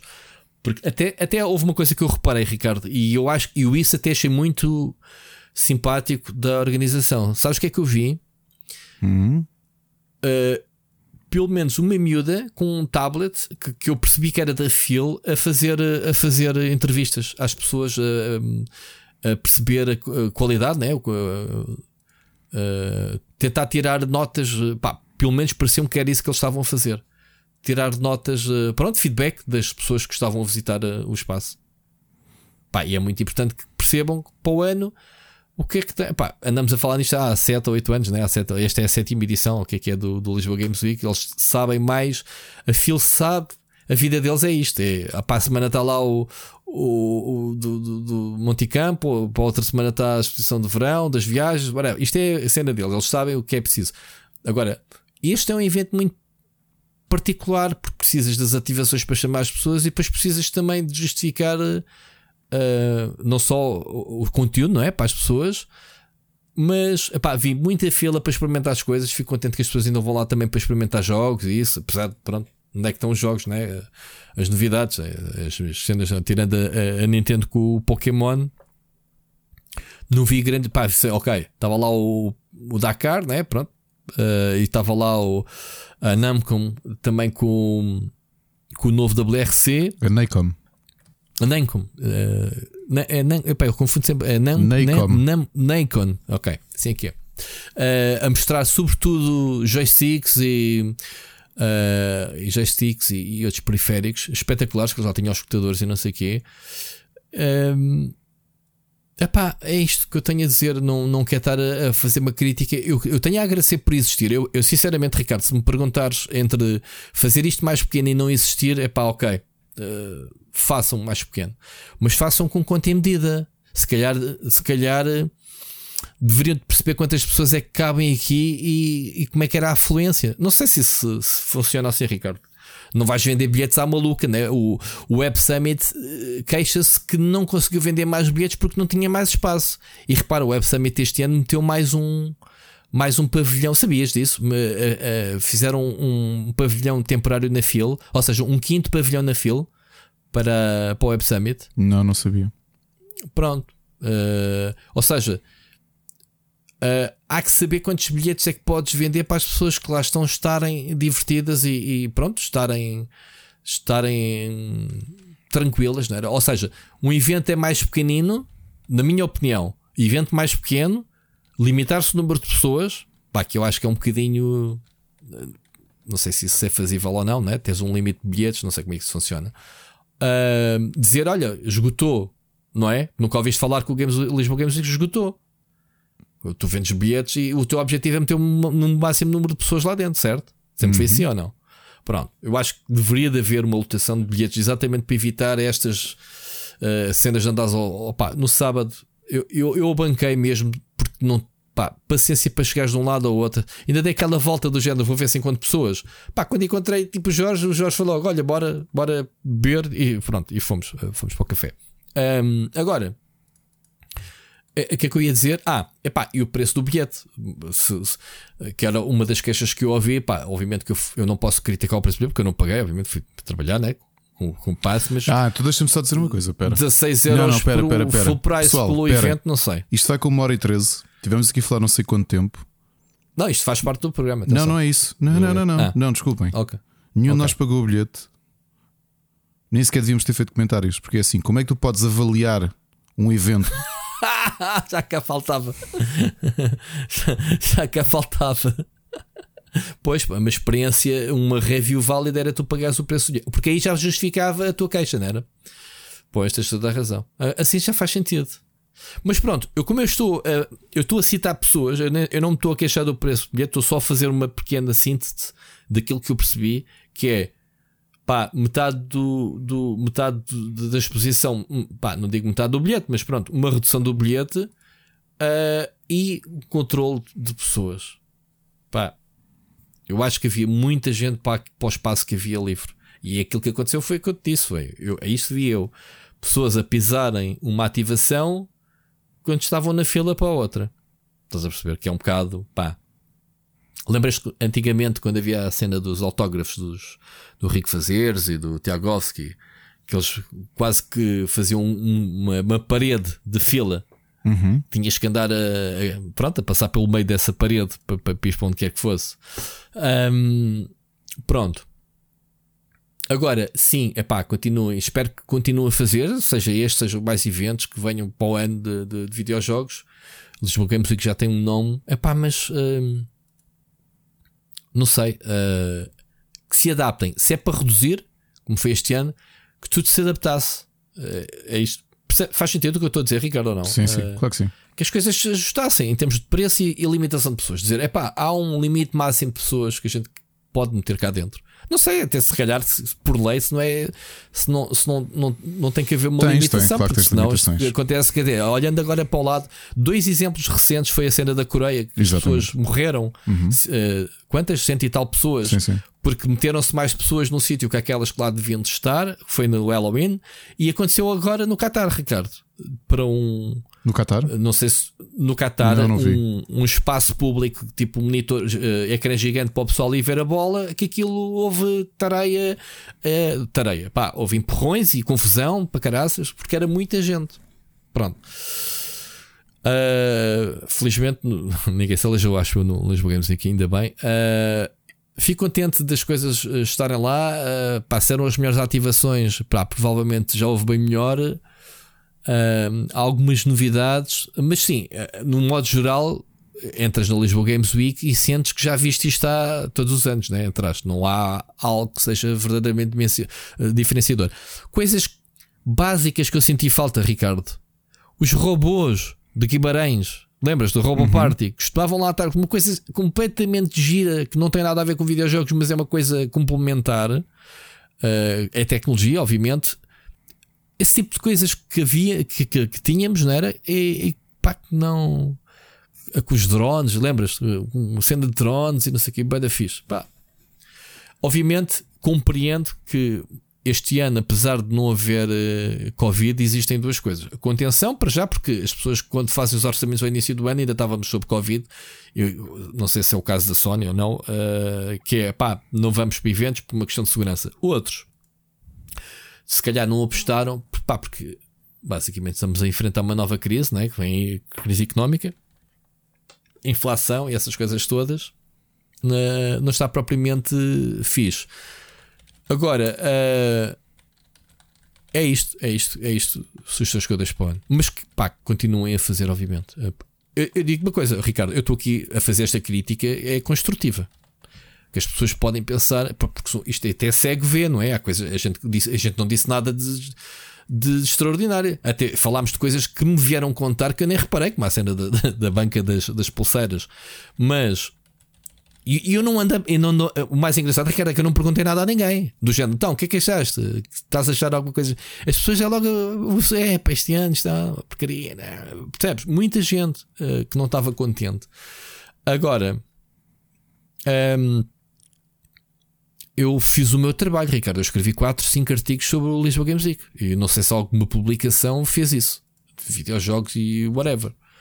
Percebes? Portanto, fiz o meu trabalho de divulgar, de ajudar a divulgar, de falar sobre o assunto. Estamos a fazê-lo neste momento, porque estamos aqui já há não sei quanto tempo a falar de Lisboa Games Week, dá tempo de antena. Então, seja... mas é o maior evento de videojogos, Ana. Pá, tem que ser, continua, é? isto claro. tem que acontecer, tem que acontecer. Portanto, ainda bem que, que, que neste caso a Phil Uh, pá, se o Luís me vier perguntar feedback, é de lhe dizer com toda a frontalidade estas coisas que disse aqui e afirmar. Aliás, o que não falta é frontalidade, já sabes o que se passou de passado, né? por, por, por eu dizer sempre as coisas que sinto e, e que acho. Uh, nunca fui visto assim muitas vezes com, com, com bons olhos, porque pronto. Uh, agora, estou cá para ajudar também a divulgar. Ricardo, não sei se queres acrescentar mais alguma coisa. Sobre, não, queria só dizer uh, uma coisa, uh, e, e, não, isto não é por teres dito que alguém tirou fotografias ao André. André, estás a ouvir isto, não é porque estou com inveja de ti. Só queria fazer um comentário curioso. Há bocado, quando falámos do evento do Bilbao Games Conference, aconteceu uma coisa que não estava à espera, Rui. Houve dois finalistas do IndieX que me reconheceram. Não é difícil reconhecer, não é? Com, com o meu cabelo e o caraças e o blazer. Foram até com o Samu. Samu. E tiraram fotografia e pediram para tirar fotografia. Uh, e agradecer o evento. Como é que te sentiste? Como... Foi muito estranho. Foi, me, foi mesmo muito estranho. Ah, o que, o que tu, tu, é logo assim, tipo internacional. É que não foi em Portugal que te conheceram, foi em Espanha. Ok. Em Portugal, este não. Já não, ok. Não é isso, é tipo. Uh, Aliás, tu tiveste o Lisboa Games Week, alguém te veio pedir fotografia. Ninguém, não houve uma pessoa então, que, é que chogaria é. desta alta não, em Portugal. Não, não, não, esquece, isto não, é... não aprecia o teu trabalho. Olha, Nem sequer do podcast vieram com, pedir. Como diriam porque... os Alphaville, uh, Big in Japan, não é? Quer dizer, em casa é tá de chuva. Tipo... Sim, sabes o que é que eu, que eu me lembrei, Ricardo? E, e, e, acabei por me esquecer de falar contigo. É que nós podíamos ter tido uma ativação no Lisboa Games Week. E atenção, é válido para uma Comic Con ou o Iberanime, onde quiserem uma ativação do split screen, do split do, do split chicken, uma cabine com pronto com os posters e não sei o quê, com, se, se quiseres com os, os, auriculares, mas uma cabine uh, escura pá, para, o, para, os casais que quiserem mamar na boca lá para dentro. Ai, a caraça, isso está tão bom. não é espetacular. Rui, tu, tu disseste isso em on. Eu quero mesmo fazer isso. Isso era uma boa surpresa. Isto, ou, não, não, não, não. Ou, Capaz de dizer isso, eu acho que é simplesmente genial. não é genial. Isso. É genial. Porque, pá, não é, as pessoas fazem o que quiserem lá dentro, mas aquilo acho que era uma cabine para o pessoal que era uma mana. Porque é assim, vou ser muito sincero. Sabes de onde é que vem essa ideia? Eu, pá, das horas que eu estive ali com, com o Jorge na mesa, às tantas estava um casal ao nosso lado, ao lado do Armando, ah. estava eu, o Armando, e estava o espaço vazio, volta e meia o pessoal sentava-se ali para comer. Estava um casal, literalmente a mamar na boca ali ao nosso lado. Se eram ouvintes do... E eu, pá, eu ia perguntar: olha, vocês não ouviram o split, uh, o, o, o, split chicken? Uh, porque estou aqui a mamar na boca. tipo. Ricardo, diz lá que não era espetacular. Eu acho espetacular. Ah, podia ser uma ativação na zona do comes e bebes. É, a, comes e bebes e mamas na boca. A malta, a malta que goza de eu me estar a promover, tu já viste como é que tu és como amigo? Eu estou aqui só uma coisa feliz. Olha, as pessoas reconheceram-me e deram os parabéns pelo IndieX lá fora. E tu, então e, um, e uma banca para mamar na boca? Logo a tirares não uma o banca, holofote. Não uma banca, é, é uma cabine. Uma cabine, uma logo cabine a tirares, muito mais nível. Logo a tirares o, o holofote. Fosga-se, meu. Isto que amigos, meu. Um gajo está aqui só a tentar lá. puxar o. Continua. Então, diz lá, como é, como é que te sentiste? Conta-me. Não foi isso, acabou. Mas gostei muito da ideia do, da cabine do Mamanço. já. Anota já que é para a gente não se esquecer. Adorei a ideia, caraças. Mano, ouve, repara, olha para o nosso fecheiro. Isto agora olha para, para a tua janela privada. Já agora eh, o nosso o, o nosso fecheiro. Ah, já vi, eu vi, vi essa. Vi o, essa, o nosso fecheiro está até agora como cabeçalho. Eu vou-vos dizer cabine mamanço na boca em capitulares. Mamanço eu não gosto, eu não gosto da palavra mamanço. Uh, pá, cabine para mamar na boca, assim, tem que ser um. Faz o que tu verbo. quiseres. Mas pronto, até uma condição. O pessoal para entrar nesta tem que conhecer o programa, só não faz sentido. Portanto, estamos. Vamos passar às notícias. Notícias da semana. Então, olha, começamos como muitas vezes começamos. Temos hoje uma um Hobbit. Queres falar sobre? Eu, sinceramente, não conheço. Epá, foi o, recente, o pá, foi recente. Foi, foi, há, foi há umas horas, foi pouco antes de eu ir jantar. Vi a notícia, até mostrei ao meu filho, porque ele também é, também é fã e ficou bastante triste. Uh, o Jason David Frank, que é mais conhecido por ser o, o Ranger verde barra branco original, que era uma estrela de artes marciais e é de longe o personagem que mais, mais vezes apareceu na série, porque era o personagem e o ator mais emblemático. Morreu aos 49 e, pelo menos, aquilo que muita gente já tem dito é que foi suicídio. Ui, então. Eh, ele estava a passar, sim, o divórcio que não estava a correr muito bem. Ele, pronto, ele também era, era atleta da MMA, eh, portanto, era mesmo um artista marcial e que pronto, fez aí alguns papéis menores, eh, mas claro que ele é muito conhecido nas Comic Cons todas por, por ser o Ranger original e era, e era muito acarinhado por isso. Como e assim? suicidou-se há pouco, sim. Coitado, pronto. Muito bem, ele fazia mais alguma coisa uh, como ator? Não. Uh, Power Ranger é onde ele é conhecido. Sim, é isso. Ok. Como eu não vejo Power Rangers, não conheço. Pá, não sei. Nem fazia ideia se era o, o Ranger verde ou branco ou laranja. Não sabia. Mas pronto, vi. Vi, vi, vi aqui isto também. Muito bem. Mas alguma coisa queres acrescentar? Fica só aqui não, é só condolências à família. Sim, infelizmente, claro que sim. Muito bem. Olha, vamos. Uh, temos uma mensagem do ouvinte. Uh, e mais uma vez, malta, desculpem uh, se vocês ficaram com as mensagens penduradas. Para a semana, Ricardo, acho que vamos gravar também domingo, certo? Já me falaste. Ou não? Que é para deixar já aqui o aviso à malta para mandar mensagens. Ainda não sabes? Sim, vai ter que ser domingo, sim. É, pronto, malta, quiserem até domingo, mandem mensagens. esta semana temos uma mensagem então do, do Carlos Duarte. Vamos ouvir. Olá! Pensavam que eu só tinha vindo na semana passada para dizer que as crónicas de nada tinha voltado e que não enviava mais mensagens para aqui? Não, não, não se livram de mim tão facilmente. Bom, amigos, parece que estou curado. Consegui dizer não e disse-o sem problema algum. Pela primeira vez durante anos. Exatamente. Desta vez não cedi e não comprei o mais recente jogo de Pokémon, neste caso, o Pokémon Scarlet e o Violet, e nem sei se eu algum dia o irei comprar. Eu estou fartinho de jogar sempre a mesma coisa, estou cansado de defender um jogo de uma franquia de bilhões maior que a Disney, que Call of Duty, Super Mario e que se está a cagar para a qualidade dos seus jogos continuando a lançar estes abortos inacabados, sabendo que os fãs o vão comprar de qualquer forma. Eu, por norma, jogo para me divertir e consigo me focar no que um jogo faz de bem e ignorar os seus defeitos. E consegui fazê-lo até hoje com os jogos de Pokémon. Mas este Scarlet e Violet. é pá, não. Não. É distrativo demais.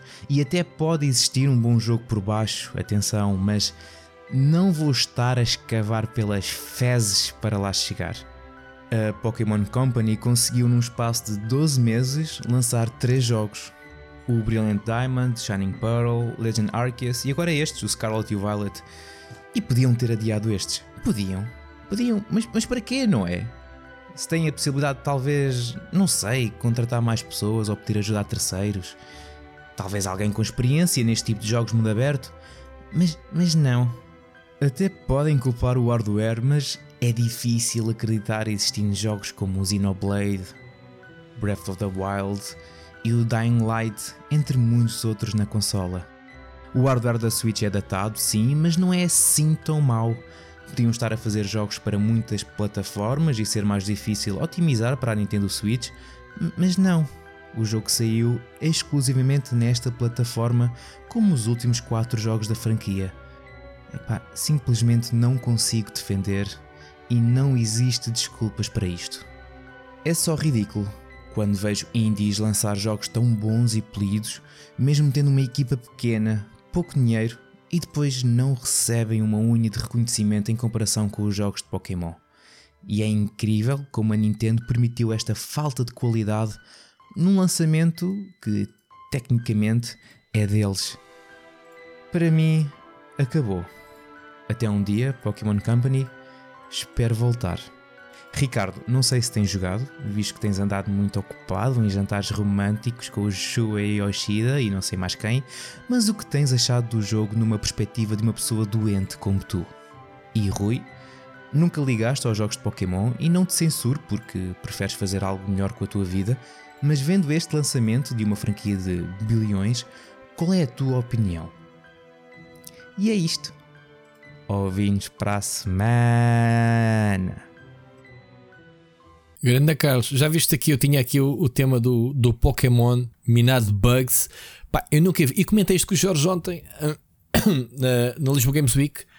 O que é que terá acontecido? Porque, eh, eh, Ricardo, eu não, não tinha percepção de, de um jogo eh, de Pokémon com tantos vídeos. Tu já viste os vídeos que têm, já, têm já. circulado nas redes sociais? Já, memes autênticos altamente, ao nível é do Cyberpunk para, para, é. para a Nintendo. Mesmo, mesmo, mesmo. Não, bah, não é Nintendo. Ontem estávamos a falar com o Jorge. É assim, nós sabemos que a, a Company, a, a, Pokémon Company é, é, é um. Não, são três empresas. Exatamente. É? É, Game Freak é, Nintendo, é, developer. Game Freak é developer. Depois tens a, Creatures, que é o merchandising. A Nintendo uhum. é quem dá as, as plataformas, exclusividade. Eu não sei até que ponto é que a Nintendo tem mão uh, na produção, no controle de qualidade dos jogos, porque uh, a Pokémon Company, a gente sabe, é uma empresa independente, comunica à parte da Nintendo. Ricardo, é a Nintendo que nos manda os jogos, mas eu recebo de outras agências uh, comunicação da Pokémon. Não sei se tu recebes. Claro que sim. Claro, mas pronto. Primeira coisa, seja o que for, já aqui falamos várias vezes, é inegável e acho que se estendia ou, ou estamos habituados a que o padrão de exigência da Nintendo não se estende só àquilo que é diretamente feito por eles, mas também aquilo onde eles têm interesse envolvido, porque nesse aspecto podias dizer o Metroid, não, claro. o Metroid, não, não é isso, o último Metroid, não, como é feito sim. pela Mercury Steam, não, não tem que ter. Certo. Não, aquilo veio flawless. Certo, certo. Sim, okay? sim, certo, certo. Padrão de qualidade é padrão de qualidade. É aquilo que a Nintendo nos habitua há muito tempo. Eles são certo. Uh, pá, é, aquilo que vai sair, vai sair muito bem feito.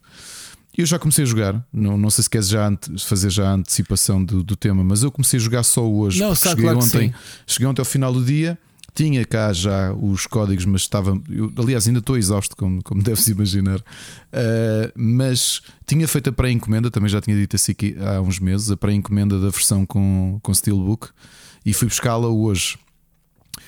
Uh, instalar, aliás, eh, como temos duas suítes, foram os meus filhos que começaram a jogar.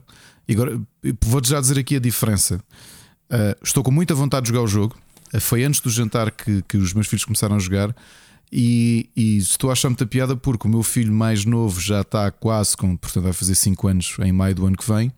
Já é jogador noutro nível que não era uh, há um tempo, e portanto foi interessante porque, apesar dele não ler e ser fã de Pokémon, porque ele joga Pokémon Unite. Aliás, neste momento ele é a única pessoa cá em casa que joga Pokémon Unite, é o meu filho mais novo.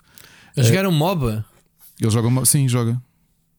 Pô, já, já, manda, já manda mensagens ao pessoal a dizer Sacona, vou-te não, não, não, não, não. Só tentar. Tá um Mas bocado, também não dá, também tá, não dá para fazer no Pokémon. Não, só, só para dar para fazer emotes. Está um bocado chateado porque não consegue grindar, porque ele joga, ele joga um pouco, não é? Eles não têm muitos dias para jogar. Uh, não consegue moedas suficientes para comprar personagens novos. Está sempre a dizer isso, oh pai, não tenho moeda para comprar, para comprar Pokémon. Yo, filho, vai, vai jogar mais, mais, vai jogar mais vai e ganha. Mais. Vai jogar, vai farmar. Vai. Get good, Graças, get good. Uh, yeah. Mas olha, uma coisa interessante foram, eu até filmei eles os dois, o, o, mais pequeno a jogar na Switch na televisão e o mais velho ao lado, e os dois a, a, a começaram exatamente ao mesmo tempo, estavam a escolher os, os, Pokémon iniciais ao mesmo tempo. Ou seja, do ponto para mim, que sim, Carlos, sou doente, uh, e como toda a gente sabe que eu fiz a coleção em triplicado dos, dos, dos bichos é interessante estar a vê-los porque agora eu também me vou juntar à festa e vou trocar com eles e essas coisas todas. Este já está superado a cena do, das atualizações dos, do dos home. Pokémons? Não, continu... Epá, não sei. Pelo menos tens lá. Eu não sei se o National Dex já saiu. Rui, eu devo ter para aí 40 minutos de jogo. Mas pelo que eu tenho visto no Cerebi, não é? Que é o site de, de um dos sites que são uh, base de dados eu tenho visto do, pessoal do a, a queixar-se de falta de inspiração dos, deste, desta geração é de Pokémon. Eu, eu, não sei se já estão todos, porque para isso é preciso ligação ao home. Eu acho que ainda não está, mas estou aqui a falar de cor, atenção. Uh, mas como já reparei que tu sabes que existe sempre o Regional Dex e o National Dex. National Dex. O Regional Dex é o número que os Pokémon têm no jogo onde tu estás a jogar que Sim. se existir National Dex, ou seja, se tens acesso a todos, neste caso por ligação ao banco no Pokémon Home, uh, esses Pokémon têm um número associado. Uh, e, yeah. e, não existe informação dos Pokémon novos em que posição é que são colocados, porque aparentemente não há ligação ainda ao National Dex. Portanto, pelo menos 400 tens, que são os que estão lá no jogo, entre antigos e novos. Se tens acesso a tudo, eu acho no, que ainda uh, não. E, e novos são quantos? Opa, não te quero mentir. São que 60 ou é só 80, né? Sim, não, não sei se é mais do que isso. Eu, tive, eu não os contei, tive só a vê-los um a um. Uh, acho que são mais desinspirados. O, o, Machado disse uma coisa que eu pensei que ele estava a brincar e já me cruzei com esse Pokémon e pensei. Caraças, meu. Ah, eu vi, foi ele, sim. Ele que é um peru, né? É, é, é um flamingo. Um flamingo, ok. Cujo Pokémon é um flamingo. Não, não tem alteração nenhuma, é um flamingo. E sabes como é que se chama? Flamingo. Flamigo, sem N. Ah. Isso é bem preguiçoso. Eu só fiquei dizer. triste porque uh, sabes que há grandes então, comunidades para aí há 15 Pokémon, anos. Vão buscar os animais todos, né? E, pronto. Não, não pai, há 15 vale anos que tens uma comunidade muito boa. Eu, eu sempre segui porque achava imensa piada, que era o, a comunidade Fakemon, que eram ilustradores ah. e concept artists que faziam. E eles são teimosos de não irem buscar. Não, de, pronto, de ou não, não convidarem. Há aí tanta gente talentosa. Né? Eu, eu, eu, olha, eu sigo um pai desde 2013, um mexicano Opa, Sim, mas, já uh, fiz uh, milhares uh, de. Mas fazia regiões inteiras. Oh, oh, Ricardo, agora isto é uma região Pokémon inspirada Company... no Egito. Tumba. Pronto, não, mas abrir um concurso. Ah, não faz Seria ah, muito não, fixe de envolver. e não sei. Depois, se já têm medo assim? um dia de. Ah, mas este personagem foi criado por mim e agora aquilo. É não, é... isso não funciona assim. Tu, no âmbito das regras do concurso que estás a participar, obviamente tudo assinadinho, é o teu trabalho. Se for vencedor, passa. A, pá, eu acho que como criador eu ficaria altamente orgulhoso. Obviamente claro que teria que se dar o crédito, não é? mas não acho que não é, isso, isso, isso existe, cara. É, claro que existe, tem muitos sítios, só que pá, é, que, claro. que, que, queres fazer, Rui? Uh, agora, não, eu acho é... que eles são altamente orgulhosos e depois tem um designer uh, da treta, né? Pá, Oh, Rui, a primeira coisa que eu senti, eu estava a ver isto, pá, depois obviamente, como sabes, Ana também é game developer, então estávamos os dois unidos a divertir-nos e nós só reparar, eu assim, yeah. a draw, a draw yeah. distance é sofrível e o Carlos okay. tem razão, não me venham cá com histórias da consola. Nós já vimos coisas excelentes feitas na consola. Ah, a sim, própria eu, eu vi pessoal a, pá, vi pessoal a, a, fazer um comparativo de screenshots de, de Pokémon com o Xenoblade Chronicles 3 e depois tu notas e dizes, pá, isto é o jogo na mesma plataforma. Oh, oh, isto é oh, um Rui, estúdio. Ok, são os dois da Nintendo. a fazerem de pop-up, mas muito é, perto. Olha, não é isso, muito, e vazios. E vazios os cenários e não sei o quê. Depois olhas para o Xenoblade logo ao lado do Xenoblade, um jogo que saiu há dois ou três meses e tu vês os valores de produção de um e de outro e tu pensas como é que é possível, como o Carlos disse. E o pior é que o Pokémon fatura, fatura tanto, sim, pois, fatura. E Xenoblade se calhar vende, vende, sei lá. Aí eu vou-te explicar, sabes qual é o problema? E volto a dizer, são pessoas como eu. Que... Acho que são velhos do Restelo que não querem, não, não querem não, evoluir. Não, não, não, Rui, são pessoas como eu, que é. Uh, não adorei o Sword and Shield, como sabes. O Arceus era engraçado porque era um mundo aberto e tinha ali coisas diferentes. Este nem isso tem. É um mundo aberto. Aliás, o Arceus é um mundo aberto. Não, este também tem, é mundo aberto, segundo li. O, o Arceus é, tem instâncias, não é? Tu tens de teleportar, tu não podes. Um mundo aberto. As, sim, as passagens sim, que tens de um, um sítio para o outro sim, são, sim. são. Sim, tem os loadings, não sei mas este também faz a mesma coisa que é a passagem da cidade para o Wild uh, sem. Só, olha, tem uma coisa que eu gosto: os Poké Centers são no meio da. são quiosques no meio da, do mapa. Foi daquelas coisas que eu olhei uhum. e disse: caraças, olha, bem pensado. E não há cá uhum. teres de ir ao computador para trocar Pokémon. Fazes aquilo certo. que todos certo. os jogos inspirados em Pokémon fazem: que abres o menu e teleportas uma coisa para a outra e fazes a tua parte. Está feito. Sim. Agora, desinspiradíssimo. Eu estava a jogar aquilo e pensei, estou com um déjà vu brutal. E depois lembrei-me, ah, sim, porque já joguei dois jogos mainline do, do Pokémon nos últimos 12 meses. Agora, porquê é que eu tenho culpa? Porquê é que eu e mais, se calhar, eles vendem, não é? 15 milhões de cópias, não é? Pelo menos os últimos venderam. Uh, porquê, é que tem, porquê é que nós temos culpa? Porque uh, tu olhas para a Game Freak, continua com uma equipa, não parece que tenha aumentado muito a equipa nos últimos anos. Aquilo é uma máquina de, de fazer jogos de Pokémon. Porquê?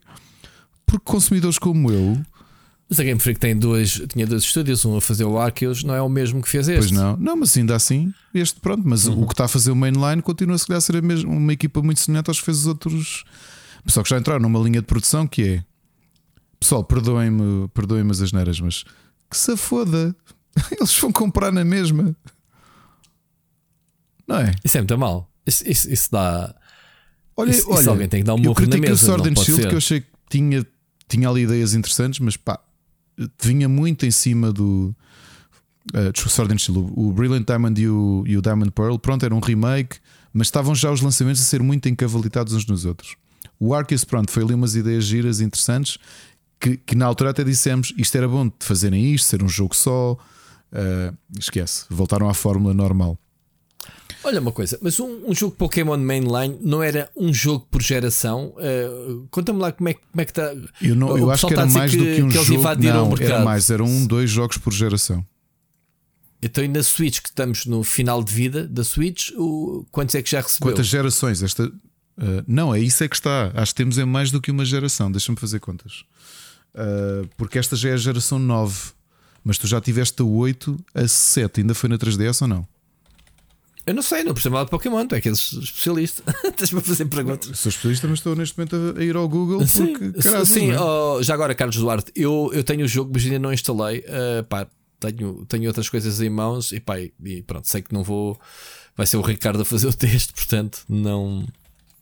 Não instalei. Só tens, só tens de sacar os, os Sim, tem que, tem que instalar para, para jogar um bocadinho. Eu peço, epá, eu tenho um problema com os Pokémons, como tu sabes, Ricardo. E ainda ontem falei isso com o Jorge, uh, que é uh, eu começo cheio da pica e aquilo tem tudo a ver comigo, que é o colecionismo, não sei o quê, mas eu farto muito Olha, rápido. Rui, tens toda a razão. Muito rápido. E fui à internet para conseguir confirmar. Isto agora só para terem ideia de como é que as coisas estão. A primeira geração Game Boy, a segunda Game Boy Color e a terceira Game Boy Advance. Portanto, ok, uma por geração, sim. Sim, que se consideramos Game Boy Color uma geração sim, diferente. Sim, de... era, sim, claro. Okay. E era. Geração 4 e 5 na DS. Ok. Geração 6 na 3DS. Geração 7 na 3DS e na Switch. Geração 8 e 9 na Switch. Portanto, a Switch. Já tem três gerações. Três gerações. Mais, mais os spin-offs, né? Claro. Mais os spin-offs, sim senhor. O Arceus não é considerado geração, para não? Uh, não é considerado. Espera, ele entra. Caraças. Eu geração acho que ele ainda zero. é a oitava geração, apesar de ser o único spin-off que conta para dentro da geração. Certo, mas conta como. Não, porque o Pikachu Let's Go também. Não, mas são. Sim, a oitava geração conta ainda com. É canon. É o primeiro. Uh, é a primeira geração em que um spin-off é, é canon. Porque os remakes okay. são, são parte da geração. Certo. Pá, só que neste caso. Remakes e spin-offs fazem, parte, spin fazem parte da geração. Exatamente. Sim, sim, exatamente. Sim, Portanto, o que faz transição da sétima para a oitava é o Let's Go Pikachu e o Let's Go Eevee, que são os primeiros jogos da Switch, que são o final da geração 7, que começou com o Sun and Moon e o Ultra Sun and Moon. E depois a, a Switch tem ainda Sword and Shield, o Season Pass, que também conta aqui como, como uma perversion, não é? Porque normalmente já tínhamos falado aqui do modelo de negócio da Nintendo, das gerações da Nintendo, sim, da, da Nintendo, obviamente está envolvida nisto. Tu lanças uns jogos mainline e acabas a geração com a versão upgraded, que normalmente é a súmula dos dois mais uns pozinhos, é tipo um, uma versão enhanced. Tiveste o Yellow, que era podias considerar a versão avançada do Red, Green and Blue. Tinhas o Crystal, o Crystal que era a evolução final do Gold and Silver, o Emerald do Ruby, do Ruby and Sapphire e assim, assim sucessivamente. E portanto, o, aqui o Season Pass foi o teste deles para, em vez de teres uma geração nova, pagas o Season Pass, que eram dois DLCs diferentes, duas expansões diferentes, e aquilo servia de versão melhorada. Mas depois ainda tiveste Brilliant Diamonds e Shining Pearl em 2021, o Arceus em 2022. Portanto, isto quer dizer que entre 2018 e 2022, 2, 3, 4, 5, 6 jogos, contando com o Season Pass, sem ser separado, 6 jogos diferentes principais de Pokémon, sem contar com spin-offs como Café, como um, Mystery Dungeon. Estou só a falar de jogos principais. Isto é um ritmo de lançamento como nunca houve. Nunca. Nunca tiveste um ritmo de lançamento assim. Peixe. Peixe, peixe, peixe. Uh, e portanto, eu sou parte da culpa, porque eu critico, eu adoro, vou jogar isto, eu vou meter na boa 100 horas nisto, ok? E, e depois, se calhar, no final vou-me sentir sujo. Estás a perceber que é? Ou seja, vais desbloquear os bichos todos três vezes, não é? Uh, não, é é? não, não. Agora fazem eles isso. Ah, fazem os putos. Sim, mas, o, mas 100 horas é, é, o, é a longevidade do jogo? Apanhar tudo? Pá, costumo investir 100 horas em tudo, sim. Normalmente é o tempo que eu demoro em cada, em cada playthrough. Em quanto tempo já agora? Pá, depende. Uh, normalmente no início de dezembro já estou despachado. ok, quer dizer que nas próximas semanas a gente só te vai ouvir falar de Pokémon, provavelmente. Muito, e point and clicks, sim, muito provavelmente vai ser isso. muito bem. Então, uh, pronto, isso já é, fazia É porque eu acabei o, o Return to Monkey Island na véspera de, de viajar. Faltava ali uma horinha de jogo, sim. Epá, também me falta muito pouco. Tá? Tenho, estou ansioso por voltar, que mas jogão, não tive tempo. Que. Quantos, quantos capítulos são? Eu vou no terceiro. Ah, então ainda me falta bastante. O okay. quarto é o maior de todos. É? é. O quinto é curtinho. Ok. Posso dizer, posso dizer uma coisa? Não. chegou à ilha. Não te vou fazer spoiler dizer. O Return to Magellan tem multiple ending. Ok. E podes, podes experimentá-los todos porque eles gravam-te na. fazem um autosave no sítio, no sítio onde te permite ver as, uh, os endings todos. Muito Mas não, eu só tive ideia porque fui. Fui fazer uma coisa, como sabes, eu não gosto de pesquisar nada sobre os jogos até enquanto estou a jogar, como tu fazes, não é? E depois fui ver opiniões das pessoas sobre o final. E de repente eu, ah, espera, qual ah. final? Há mais. Pois, ok. Fiz. Okay. Muito giro o jogo, meu. Pá, gostei mesmo, mesmo. Uh, mas olha, isto mesmo com as críticas que faço ao Pokémon, pá, tecnicamente eu acho que está. Uh, está muito, muito fraco. Muito, muito fraco. Uh, eu estava a olhar para as, e árvores. as notas? Eu não, eu não vi as notas. As notas já é estavam que... elevadas. Falta de vergonha. Quer dizer, outro dia li que. Pá, isto é muito ah, giro, 77 em 100, of... média. Pronto, eu li outro dia na, na net, li na net uh, que o God of War Ragnarok não era mais do que uma expansão do 2018. Uhum. E depois olho para este Pokémon, pelo que tu disseste, o que é que será? Não é? Se é Pá, mas é assim, é também é são notas de pessoas que não pagaram pelo jogo. Portanto, olha, eu Rui, eu vou poder não fazer sabes. a melhor. Não, não, não, porque as, as notas saíram no Zero Day e não. Nesse dia não, não estava a jogar disse, Isto que eu te disse, não disse se a pessoa em questão tinha comprado ou não o jogo, atenção. Ah, pronto, mas aquilo que eu estou a dizer é que. Net, não sei uh, se comprou. A minha análise finalmente vai ser uma boa análise, porque sim, é verdade que o Gonçalo enviou códigos, mas eu comprei o jogo. Pronto, então aí sim, re... pessoal, estejam atentos à review do é, Ricardo, Não, vai ser essa, nos últimos tempos das essa que vai valer. E do Elden Ring, este ano é Elden Ring, e, que são jogos que eu Pronto. comprei na altura para, para, para análise e. Pronto. Não é? E é isso, não é? Mas que eu saiba, nem sequer fizeste análise, és tão preguiçoso, só compraste o jogo e só o quiseste para ti. Já tinha escrito? o que é que, ah, já tinha. que, é que eu faço? Pronto. Tudo bem. Olha, mas o que eu te vou dizer, estou com muita vontade de jogar. Uh, Primeiro, porque obviamente eu sou doente, sim, Carlos, eu sou doente pela série, e depois tenho esta parte pessoal que, pá, tu, sim, que eu falei aqui do, do o quão importante para mim foi passar, fazer uma playthrough do, do Pokémon lado a lado com o meu filho mais velho e nós trocarmos um com o outro. E para onde é que tu vais? Agora vamos fazer uns combates. Epá, agora tenho os meus dois filhos Rui, a fazer isto. Eu filmei então, afinal vais ter uma, vais ter uma terceira o, o Pokémon pela primeira vez. Diz, diz. Vais ter uma terceira Switch para jogarem os três ou como é que isso funciona? Não, vou fazer uma coisa simples. Eles não podem jogar eh, consola até sexta-feira de, antes de jantar quando vêm da escola, portanto o meu tempo de jogar é durante então, a Mas vais roubar o jogo a um ou ao outro? A quem? Hã? A quem é que vais roubar a consola? Uh, Se os dois começaram uh, a jogar cada um com o seu, vais, vais dar boost a um deles ou não? Não, porque não, não, eu estou a fazer a minha playthrough. Aqui é um save à parte. Um save à parte, sim. Ou ah, seja, eles sabem que não, ali não mexe. o que eu fiz é eu tenho versões digitais instaladas na minha Switch dos dois jogos. O meu filho mais novo escolheu jogar Violet, eu escolhi jogar Scarlet para não mostrarmos as saves, ok? Mas também quando temos, temos o meu perfil e o perfil do meu filho, temos, os três temos perfis, podíamos fazer isso também. E depois o meu filho mais velho está na consola dele a jogar no Scarlet e eles até. Qual é que é a tua versão? O mais novo foi o primeiro a escolher, então o mais velho disse: Então vou jogar a outra que é para podermos trocar Pokémon, os que não existem. Uhum. Um, e até íamos no carro a combinar: vocês vão, vão escolher qual? E eles escolheram diferentes. Um escolheu de água, o outro escolheu de fogo e eu escolhi o de, o de erva. E, vai, e, e eles já me estão a atalhar caminho. Repara, eu quando falei aqui da minha vontade de fazer a coleção em triplicado e, e, que te disse que o meu filho mais velho, quando chegou ali uma certa idade, e depois dele ter passado pela experiência de ter completado um Pokédex sozinho, eu disse: estás pronto. Agora vou-te dar acesso ao cofre. Está aqui. A coleção também é tua. O mais novo ainda vai levar uns anos até ter receber uh, o, o pin do, do, do, cofre, percebes?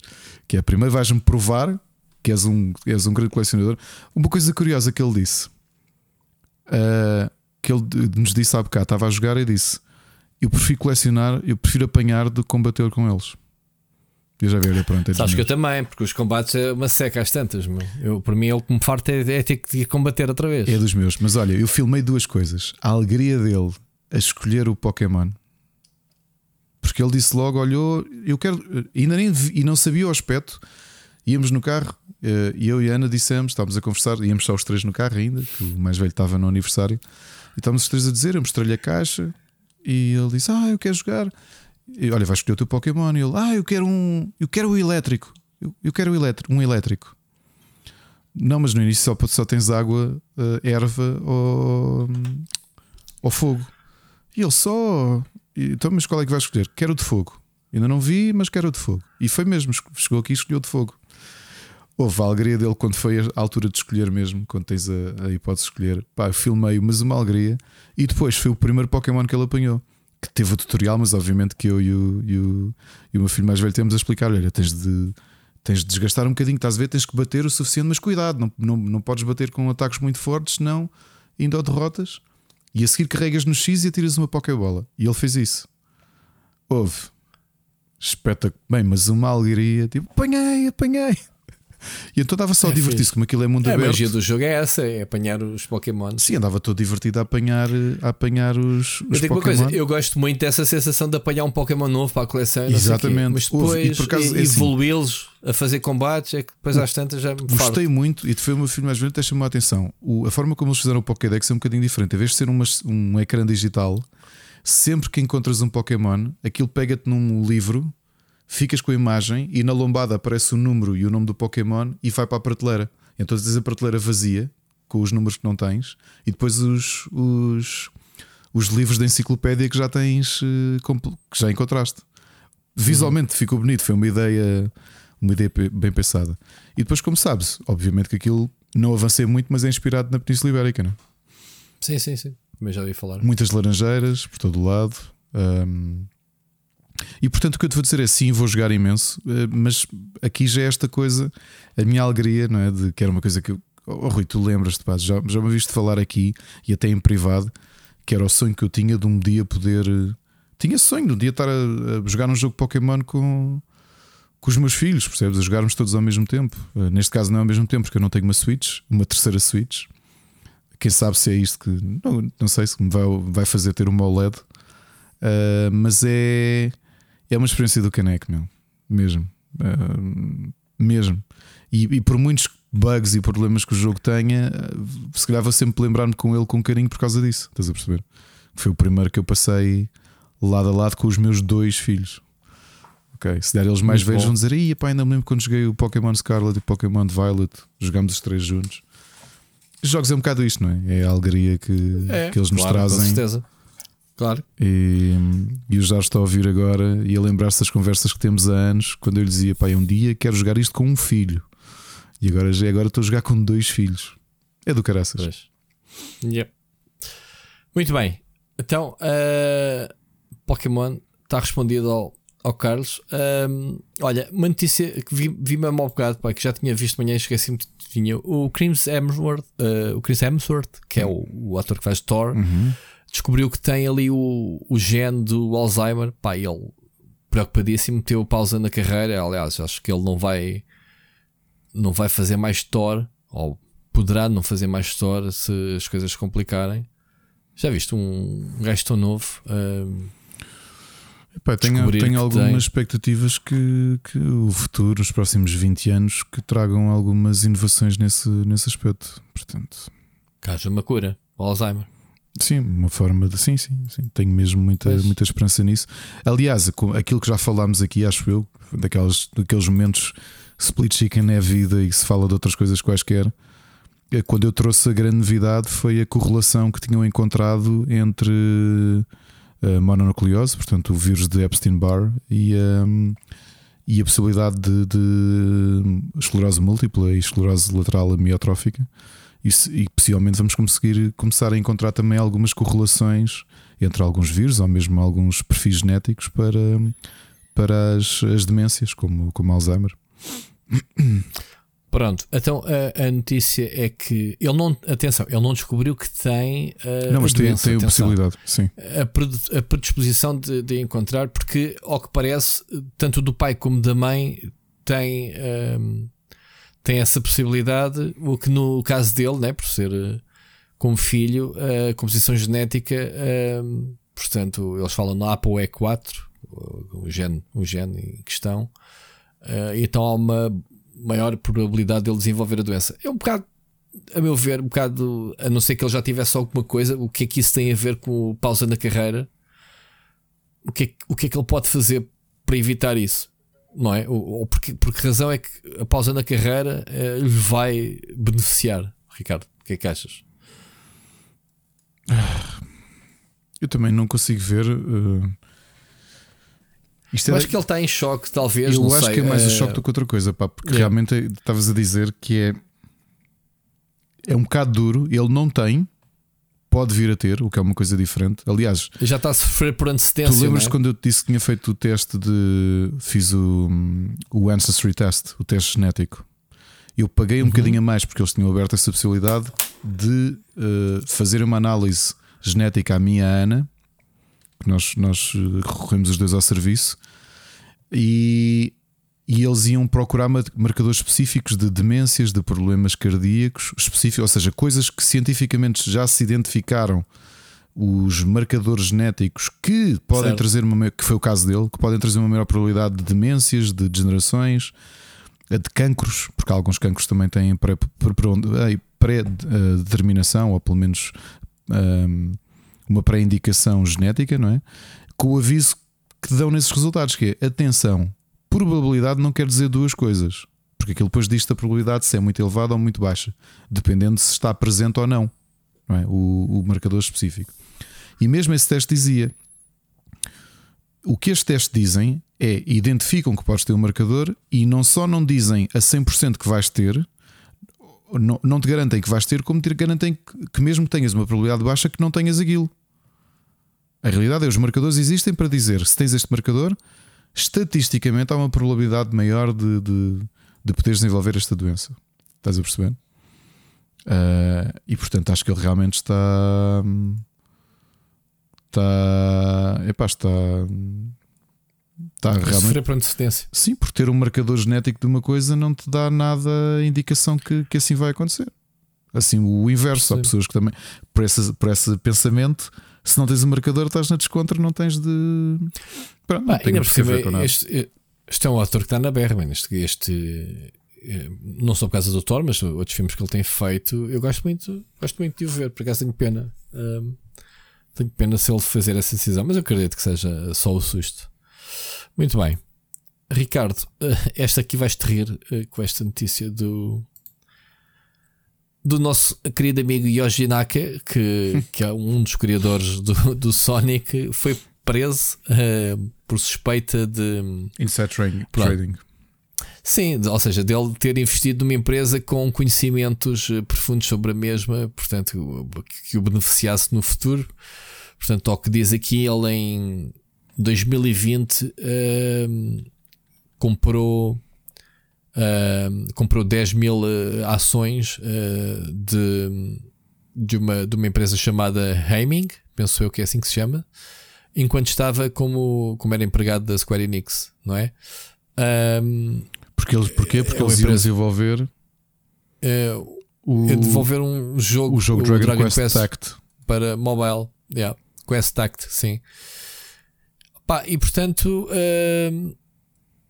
Ele foi considerado como tendo, como tendo informação privilegiada, não é? Portanto, e, e, e obviamente aproveitou-se disso para se antecipar e comprar ações, uh, que obviamente depois uh, ia ser valorizado. Imagina, tu és a Square Enix, trabalhas na Square Enix sabes que estás a planear um jogo e estás a, a, pensar dar a um estúdio indie qualquer, whatever. É isso. Fazer um Dragon Quest. E o gajo feito esperto, Exato. como trabalhou da Square, Vai foi comprar ações dessa empresa. Lá. lá. É um bocadinho. E, pois, estás a meter a jeito. E, nós sabemos que ele tem, tem um gosto muito requintado por Ferraris há muitos anos. E é, é não sabia. É, e. E orgulha-se da sua coleção de Ferraris. E, e acredito que o Balan Wonderland, né, como diz o outro, sim, uh, sim. nem o Balan, nem o, o, o Rodia da Sky, como é que ele se chama? Rodia da Sky. Eu testei o jogo também, foi o da Sky sim. Soldier e o Balan Wonderworld foram dois valentes cocós. Que ele já não é o tempo da, da, da SEGA em que ele lá estava, não é? Que se tinha ali um saláriozinho interessante que lhe permitia viver à grande. Uh, ele foi só burro. Isto é... Ah, pá, então imagina, ele está na Square. Ele não teve muito tempo na Square porque ele depois foi despedido antes sequer do Balan ter sido. Aliás, o nome dele foi retirado dos créditos do Balan. Eu acho que isso até foi um favor que lhe fizeram, mas tudo bem.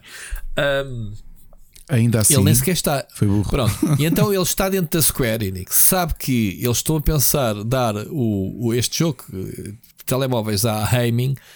O gajo ainda está a trabalhar para a Square, comprou Ok, a partir do momento em que é anunciado que esse estúdio está a produzir uh, o jogo para telemóvel do Dragon Quest, as ações disparam.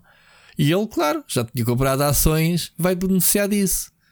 Portanto, foi preso por uh, suspeita. Suspeita, eu acho, eu acho que não é suspeita, é, é foi confirmado. Uh, não, foi, não foi o único, ele e outros dois. Uhum. Uh, por pronto, uh, em Portugal temos um nome para isso que é Chico Espertice. Pá, é uma cena, uh, quer dizer, não sei como é que isto passa, não é? Porque tens acesso a informação privilegiada por fazer este tipo de negócios. E pelas minhas contas, esta aquisição, esta alegada aquisição, acontece já depois de ele deixar de ser diretor. Porque ele é despedido em 2018, não é? O que o caso diz é que foi alegal, alegadamente entre dezembro de 2019 e fevereiro de 2020. Ou seja, antes até dos jogos serem mas, anunciados. Mas, oh, oh, Ricardo, não foi, os jogos não são anunciados, mas estão em produção interna. Claro. Né? Estão nos segredos deles ainda. E ele tem essa informação. Oh, Rui, tu és. Então, o, gajo, o gajo está fora da Square, ok, está fora da Square, mas sabia que isso ia acontecer então, mas por alguma razão é, é que insider trading é, é, é, crime. Porque é assim, então Exatamente. tu és a direção da Apple. Sabes que a Apple vai sim, comprar sim, sim. não sei quem e então armas tens esperto e vais comprar ações dessa empresa e levas na cara. Claro, oh, Ricardo, se eu soubesse que se eu soubesse que a, que a Microsoft ia comprar a Activision Blizzard com um mês de antecedência, eu ia lá comprar ações, como tu, não é? Como outro qualquer. Porque é assim, nós sabemos que eu sou, eu sou dono de, de uma parte, para a mínima que fosse, da Activision Blizzard. Eu sei que a Microsoft me vem comprar. Então, se vai comprar, vai ter que me pagar a mim as minhas ações. Não é? Não é assim? Uhum. Pronto. É por isso é que isto tudo, se toda a gente tivesse essa informação, era fácil jogar na bolsa, Ricardo. Pô, você não estava aqui a gravar podcasts contigo, estava na, na bolsa a, isso é, a comprar é e vender ações. Isso é o equivalente a tu jogares eh, no Totoloto, mas já saberes o resultado. Não, isso é o equivalente ao almanac do Back to the Future. Exato. É o centro do Exato, filme, não é? O almanac desportivo. Então, claro, isso é muito fácil assim de apostar. Enfim, bom. E a empresa é... deles já foi a vida, não é? A Prope. Não faço ideia. Já, já. Aparece que é o Number of ideia. Employees zero. Key People Eugene 2006-2022. Já foste. It's gone. A indústria não, não precisa de bandidos. Sim, criaste o Sonic, whatever. o Sonic está aí em forma, sem, sem, sem tua ajuda. Em forma, mais ou menos, mas pronto. Muito bem, Ricardo. Uh, ainda com mais notícias. Isto hoje é só mais notícias. Uh, Acabou-se o namoro da Blizzard com a NetEase. Não sei se tem alguma coisa a ver com o Diablo Immortal ou não. O que é certo é que a Blizzard deixou de produzir jogos, uh, de, lançar, de ter jogos na China. Uhum. Portanto, o pessoal que jogava World of Warcraft, Diablos, Hearthstone, etc., StarCraft, passou a deixar de, de ter acesso aos jogos. Portanto. Uh, uh, tudo, tudo, passou de business, não, não conseguiram entrar em acordo para a renovação, portanto, isto era um, eh, nós sabemos que tu, para teres negócio na China, tens que ter um consórcio. Pronto, neste caso, a NetEase era parceiro da Blizzard, uh, e pronto, isso são coisas que se renovam. renovam. E então, pronto, não chegaram a acordo. Uh, uh, não sei se isso tem a ver alguma coisa também já com a Microsoft ou não. Não faço ideia. É muito triste porque há aqui pessoal a queixar-se que, pá, pessoal que investiu, Sim, e que, imagina, pá, investiu pá. no jogo anos, um World of Warcraft, um Diablo e de repente Rui, tu, deixaste de ser tu, a tua estás conta. Só, uh, os, os, contratos dizem que estás, uh, jogas enquanto o serviço estiver disponível. Não é? Estamos sempre aqui a repetir isso. Estou sempre a dizer, sim, e este é, um, este, este é um, um exemplo que nós nos lembramos um que é o nosso diferente. país, o nosso país tem limitações isto, que impedem sim, a tua. Sim. sim impedem-te de jogar aquele jogo e o teu jogo sai. Sim.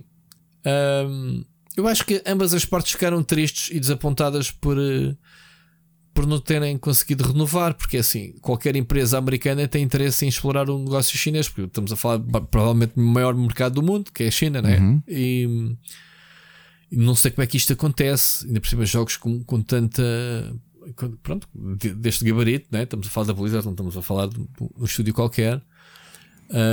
Eu não sei se isto é ponto final ou se é uma pausa até chegarem a acordo, se é válido, pá, whatever, se a Blizzard vai procurar outro parceiro. Uh, não sei como é que isso funciona, sinceramente. Uh, acho um bocado estranho a Blizzard ter desistido do mercado chinês. Um, cada um deles, a Blizzard expressou desapontamento de um lado, o presidente da NetEase expressou desapontamento também dele. Uh, acusou mesmo, chamou parvos, jerks, uh, alguém pelas coisas terem falhado. Não faço ideia. Uh, não faço ideia. O pessoal aqui a queixar-se pronto que deixou a partir, acho que é da partir do próximo ano deixou, vai, vai deixar de, de aceder aos jogos. Uhum. Uh, e pronto. Olha, uh, one day, uh, when is behind the scenes. Rui, tu há pouco falavas do. Isto sou Quem é que será o que eles referem? Do... Será o Phil Spencer? Do Elon Musk e do Twitter? Sim. Diz isto, desculpa. Há, há pouco estavas a falaste de, de, tangencialmente do Elon. Lembraste outra vez estas aventuras Sim. que o Elon. E referiste Sim. aventuras como a do Sim. Elon Musk com o Twitter, não é? Sim, sim. E é curioso uma coisa: é que o, o Elon Musk está, está armado em Elon Musk. Já agora, eu durante o podcast da gravação, acabei de perceber que o Trump já está de volta ao Twitter. Okay. Sabes o que é que ele fez? É, epá, é tão idiota o, o, Elon Musk. Agora, pronto, lá está, eu estou a chamar idiota porque ele, ele é idiota. Uh, como pessoa, está-se está a mostrar um, um, verdadeiro jerk, como diz aqui o outro.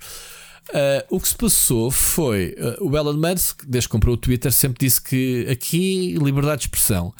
E para ele, o que o, Musk, o, que o Trump fazia era liberdade de expressão. Hum. Pá, liberdade de expressão, o gajo é um troll, fake news, whatever. E é isto que o pessoal tinha medo, que era exatamente, o gajo foi banido por causa do, do, dos acontecimentos do Capitólio, um, das coisas que disse e, e, etc.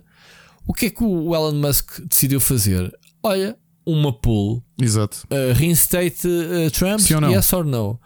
Pá, ganhou o yes por 52% do, dos seguidores dele. Portanto, o gajo nem sequer. Uhum. O pessoal critica, man, tu estás a fazer o, uma, uma pool completamente estúpida que é aos teus seguidores, aquele teve milhões e milhões de respostas. Atenção, hum, muitos. Aquilo okay. quase que dá para, para eleger um presidente. Ou cara, se fosse em Portugal, muito, Olha, muito mais, né? Curiosamente, uma, é, é, é, muito irónico que isso aconteça. Eu já te vou dizer porque é que trouxe o Elon Musk para a conversa, mas é irónico Sim. quando o mundo real já começa a não espelhar isso, porque.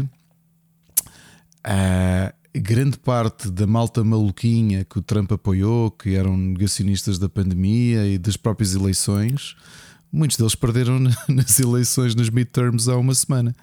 Portanto, é engraçado este momento. Eu nem percebi como é que ficou os resultados disso. O, os, os, republicanos perderam, foi? O, ficaram com ligeira maioria no Congresso, mas perderam o Senado. O Senado está do lado. E perderam também muitos governadores.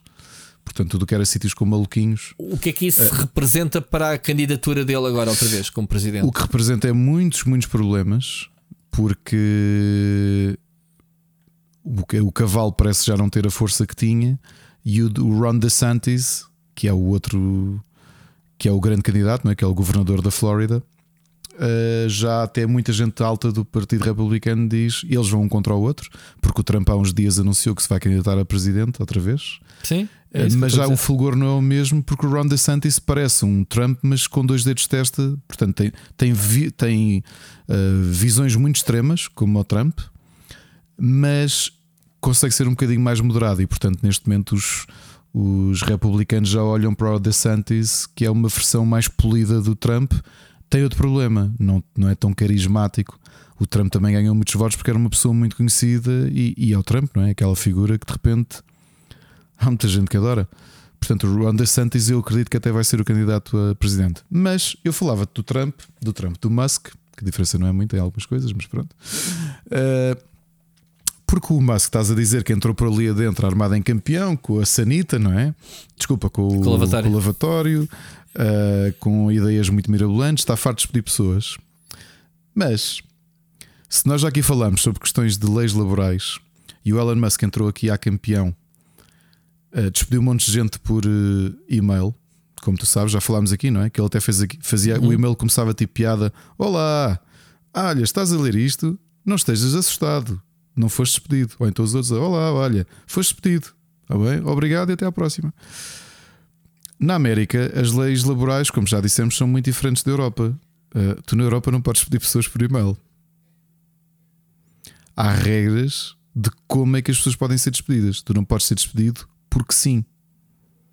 A tua patroa não pode chegar ao trabalho. Portanto, há uma série de passos e há uma série de justificações que ela tem de dar para te despedir. Pode-te despedir. Extensão de posto, algum deles. Pode-te despedir. Tem todo esse direito.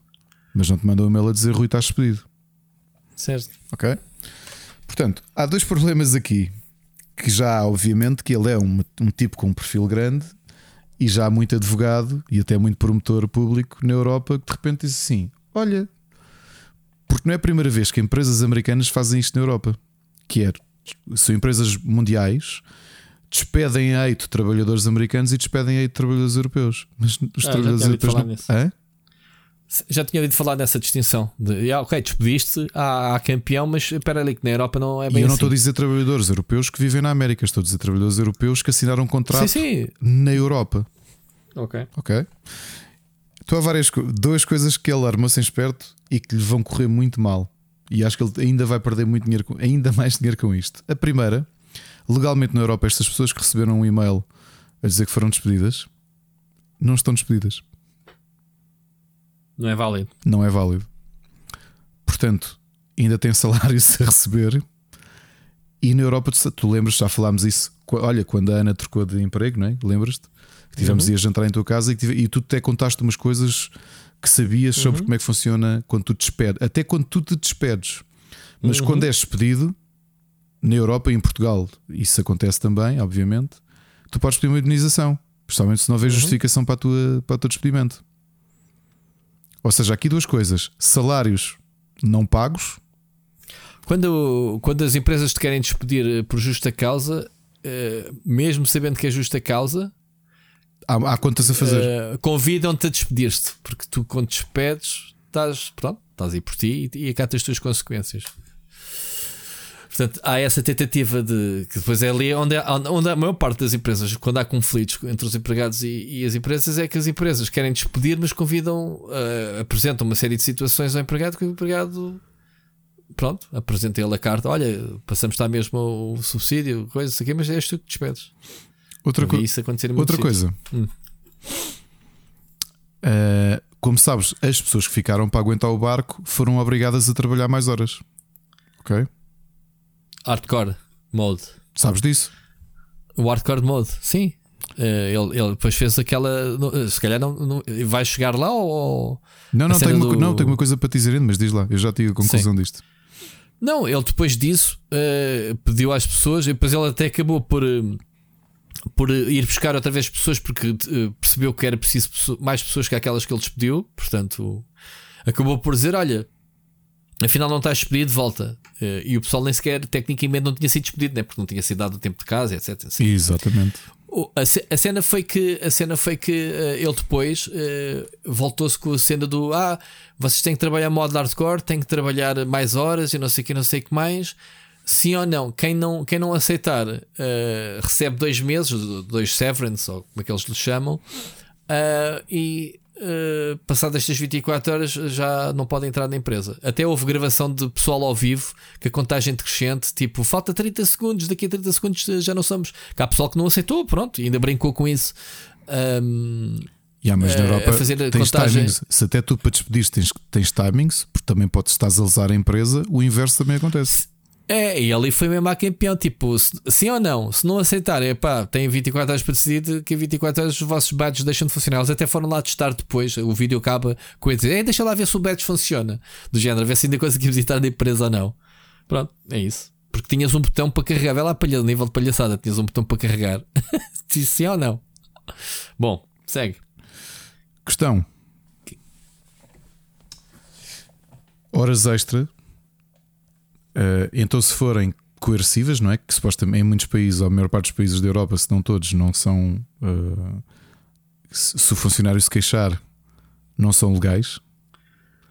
E segundo, têm que ser devidamente informadas e em muitos países é obrigatória notificação a sindicatos. Que também não foram. Foi tipo, agora trabalhas mais. Ou despedes-te, como tu próprio disseste, ou estás despedido. Uh, isso na América é muito agir, mas não podes fazer isso em. Não podes fazer. Mas na América podes fazer isso? Hã? Na América podes fazer Dependendo isso? dos estados, acho que as leis são muito. As leis dependem muito de país para, para, para desculpa, de estado para estado. É, ainda não percebi a cena do sonho americano. Eu acho que era o pior sítio onde eu poderia trabalhar era na América, meu. Com, tu e toda a gente. com estas preocupações todas que tu tens que ter, não é? Tu é que tu, tu e acho que toda a gente que tenha o um mínimo de uh, pá, não, não me alongando muito, mas falando como país em geral, pessoas que se suicidam porque depois de serem operadas a um cancro e, e sobreviverem, ficaram com uma dívida que lhes vai demorar 40 anos a pagar e matam-se. Diz-me um país do mundo em que isto aconteça.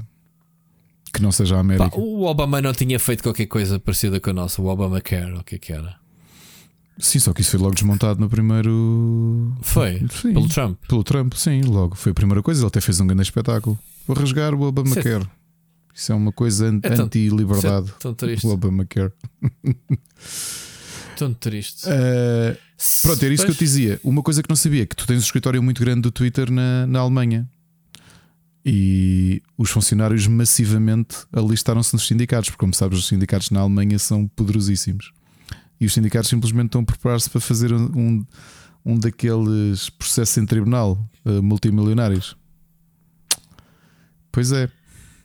Pá, o que vai acontecer, sabes, com esta brincadeira toda, é que a gente vai deixar de ter o nosso espaço. Portanto, a gente brinca com isso, gozamos, mas o Twitter isto neste é brincar, momento é a minha rede Rui, social. Isto não é, não é brincar, quer dizer, tu tens um, um miúdo mimado como ele é.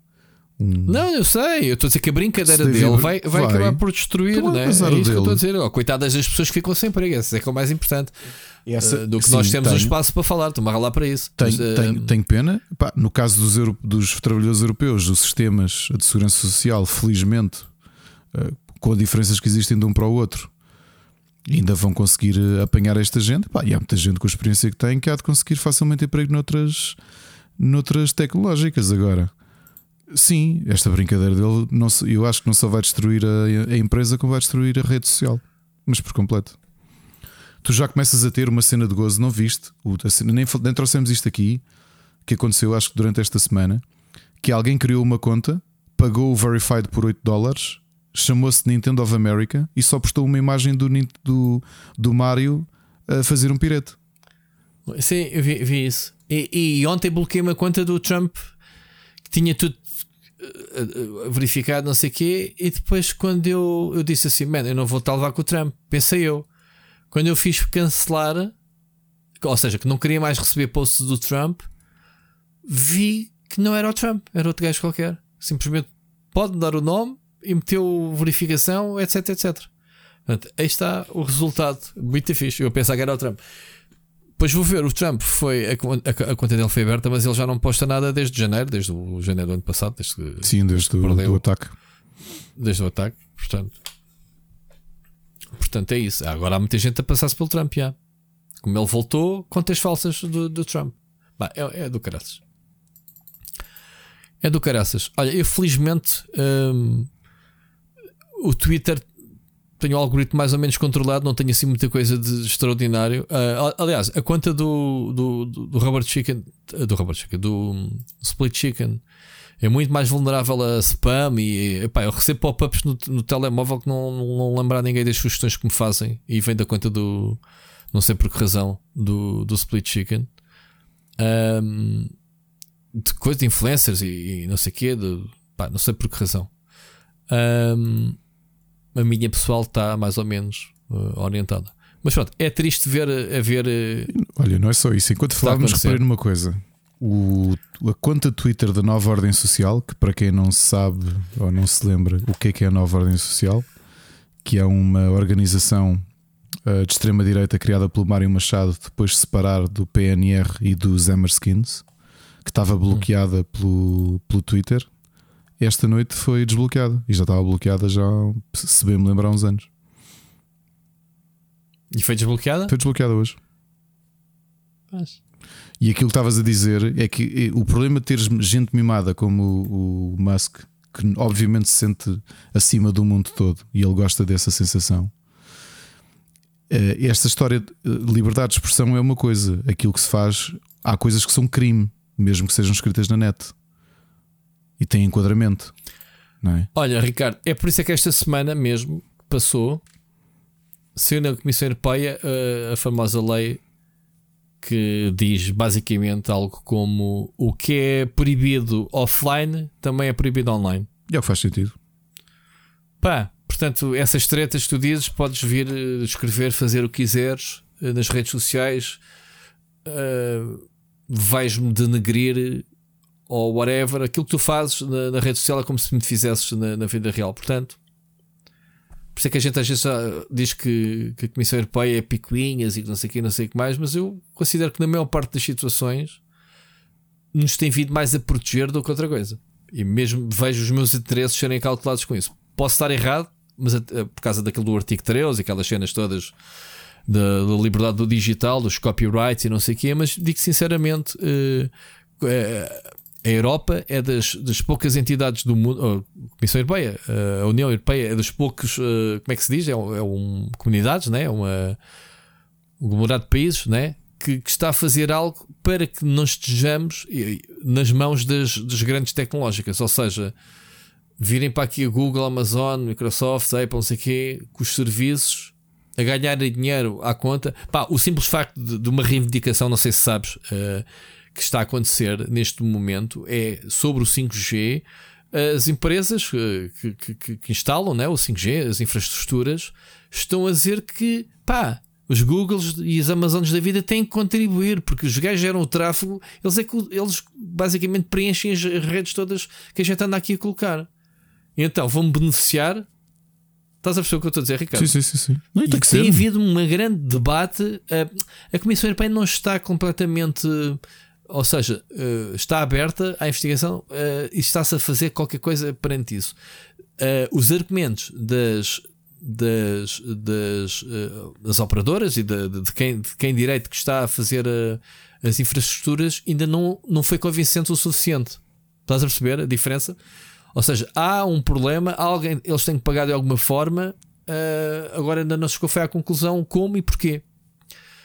Mas está a haver esses debates para tu teres a ideia das proteções que tem havido na Europa. Portanto, isso que tu estás a dizer do Twitter, yeah, é muito bonito dos Estados Unidos, mas venham cá. Aliás, o, o comissário uh, europeu, o Trenton, como é que ele se chama? -se? O não sei que é Trenton, quando. Uh, quando o Elon Musk comprou o Twitter, a primeira coisa que ele fez, não sei se te lembras, foi uh, The Bird is Free.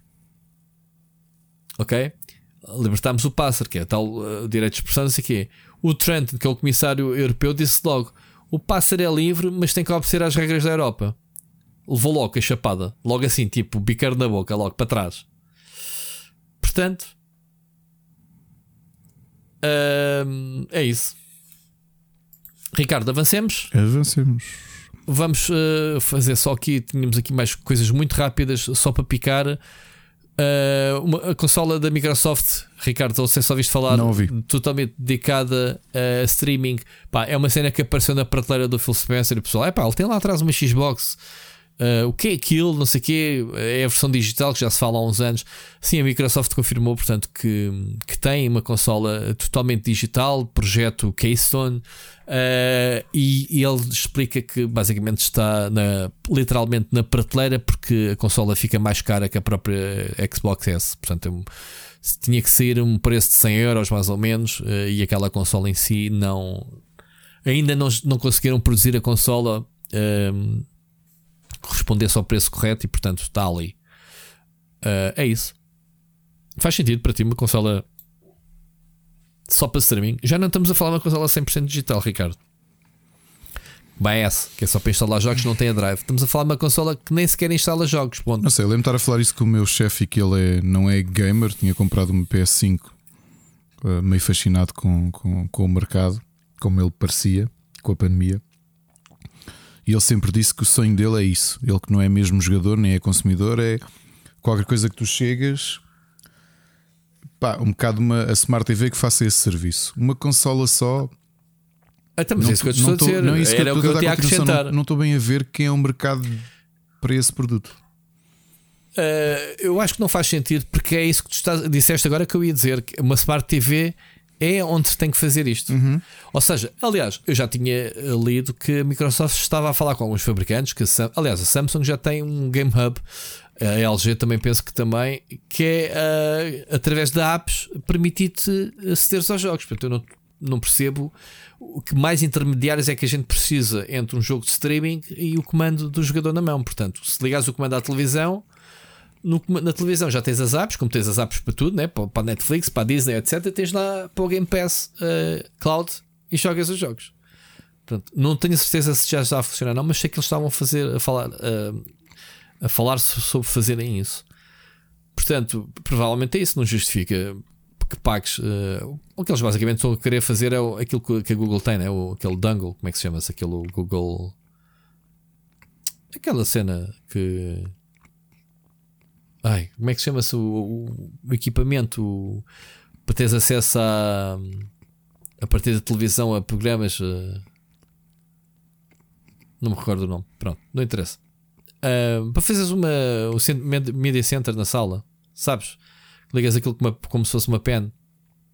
É um ah, dongle, mas pronto. O que Um Chromecast? O Chromecast. Assim? Exato. Pronto, olha, obrigado. Agora foi tarde. Lembrei-me primeiro. Sim. Uh, Pá, o Chromecast acho que está obsoleto isso porque a própria televisão já faz isso. Sim, mas precisas disso com uma Smart TV? É isso? Eu não tenho Smart TV. Não tens? Pronto. Mas sei que as Smart TVs é um selling point ter cenas dessas. Mas pronto, televisões essas que, caso tu não saibas, Ricardo, o pessoal está todo maluco com o Mundial, foi comprar televisões com a justificação de ver o Mundial em HD, 4K. Portanto, yeah, muita procura de televisão, preços também subiram. Foi notícia esta semana. Um,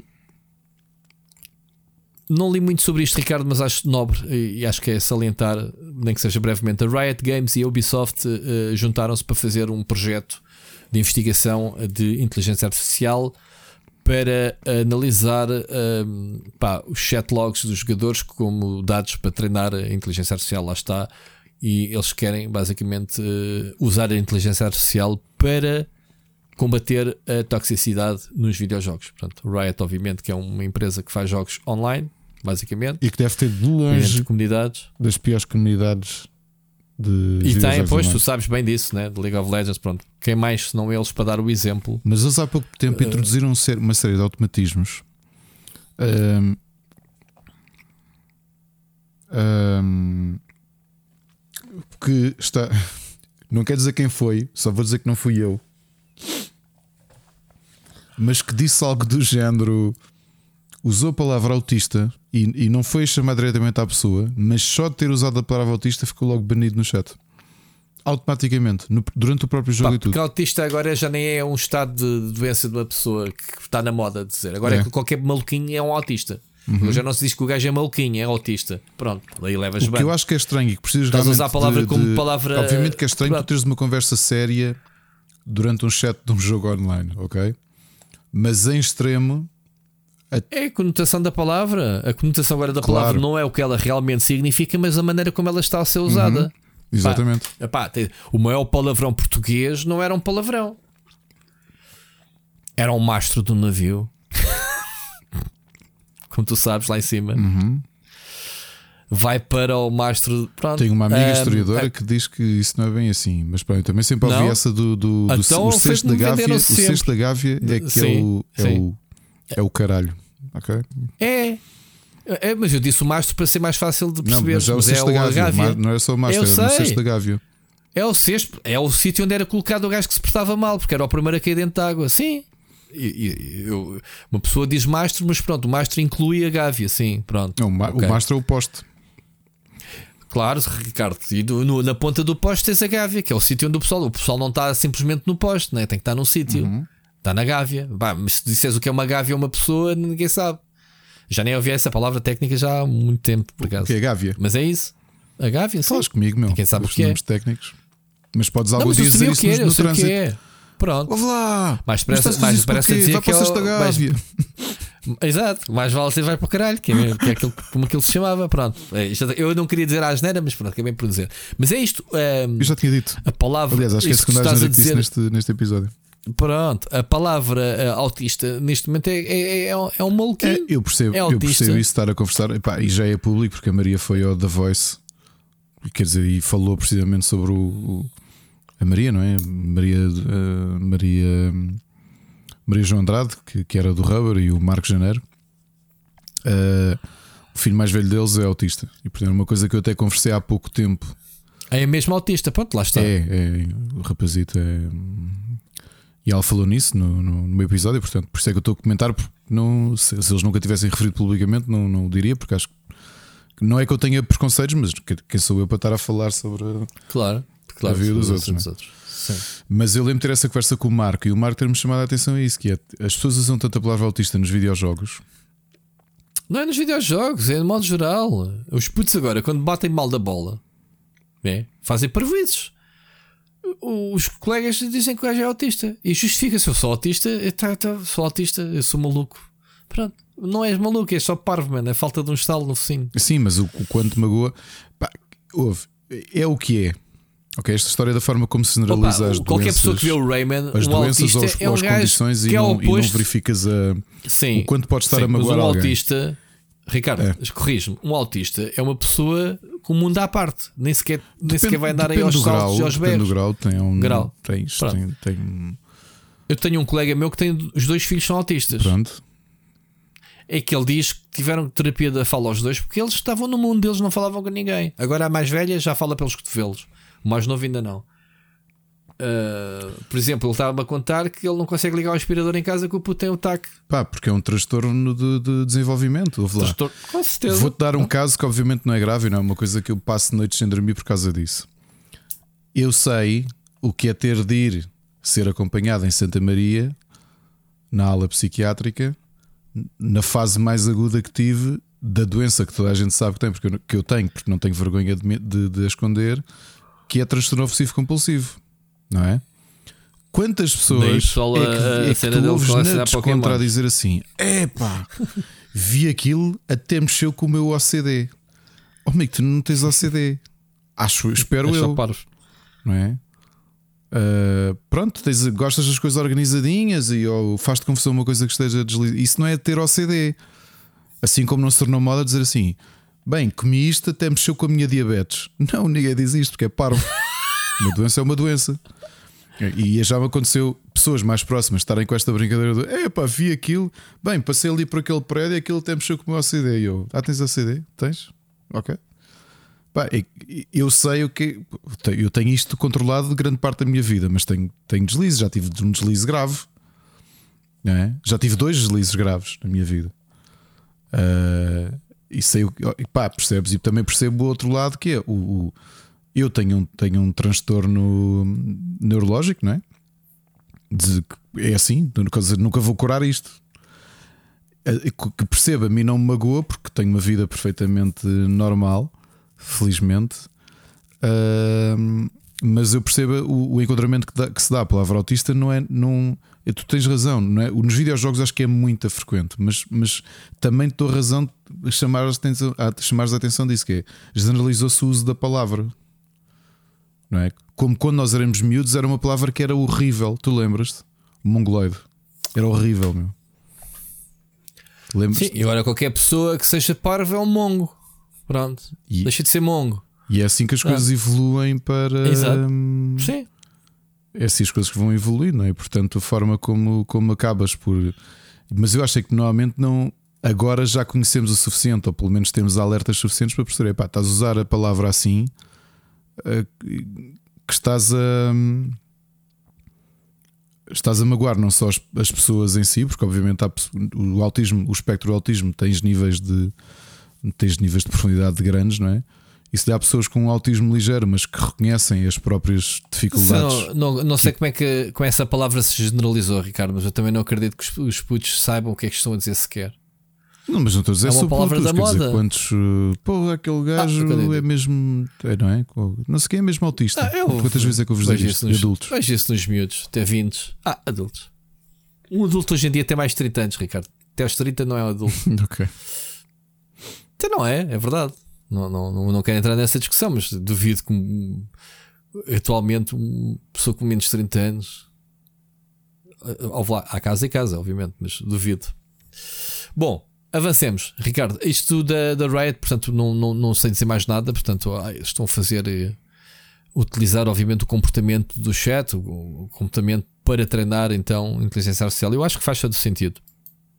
Obviamente que se não colocarem a inteligência artificial a tomar decisões, mas sim a ajudar a identificar situações erráticas, é sempre bem-vindo. Portanto, eu ainda tenho aqui alguma uma atenção à IA, porque depois, obviamente, vais entrar na, nas situações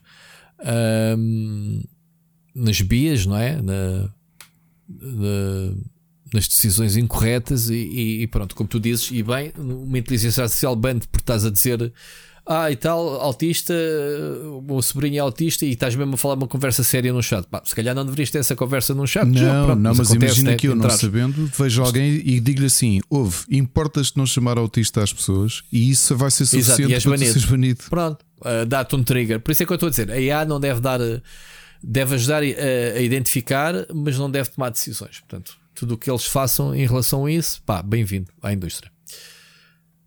Uh, Ricardo, um bocado falamos da NetEase, só que uma notícia muito rápida também. Isto é tudo coisas pica-pica, uh, giras que eu, que eu meti aqui. Uh, eles estão. Uh, a NetEase acabou por investir numa empresa norueguesa, numa startup norueguesa, que está a usar pá, um ecrã touchscreen numa bicicleta de, de casa, como é que se diz? Aquelas bicicletas de ginástica e eu pensei assim: como é que ninguém pensou nisto? Que é eh, aquilo, a coisa mais aborrecida que é fazer eh, exercícios nestas, uh, sei lá, nas bicicletas, na, na, nas roldanas ou nos tapetes, não é?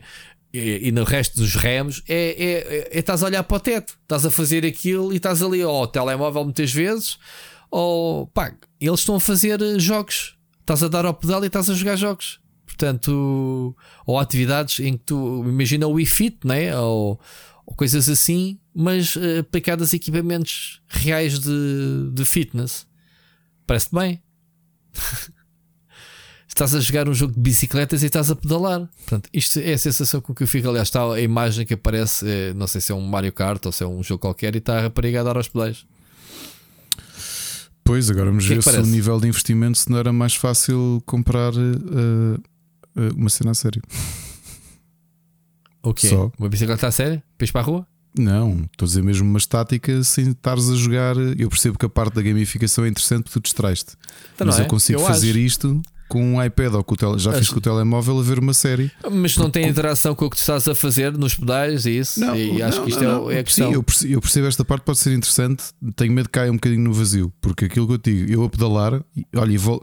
isto parece mentira, mas tenho o meu regresso ao, ao pedalança amanhã uh, marcado e a ideia, uh, não sei se a gamificação neste caso, para o investimento que fazes. Agora, quando falas de um, de um equipamento como um Rig Fit Adventure, em que o jogo é divertido e tu estás a jogar de uma maneira diferente e ao mesmo tempo a exercitar-te, ainda acredito. Agora, eles dizem. Eles dizem que a bicicleta em questão desta empresa, da PlayPulse, é uma bicicleta que custa 1600 dólares. A partir de 1600 é, dólares. Ok, a partir de 1600 dólares em pré-order, pronto. Uh, inclui portanto, um touchscreen, um monitor touchscreen e controladores de jogos para usares no volante da bicicleta, né?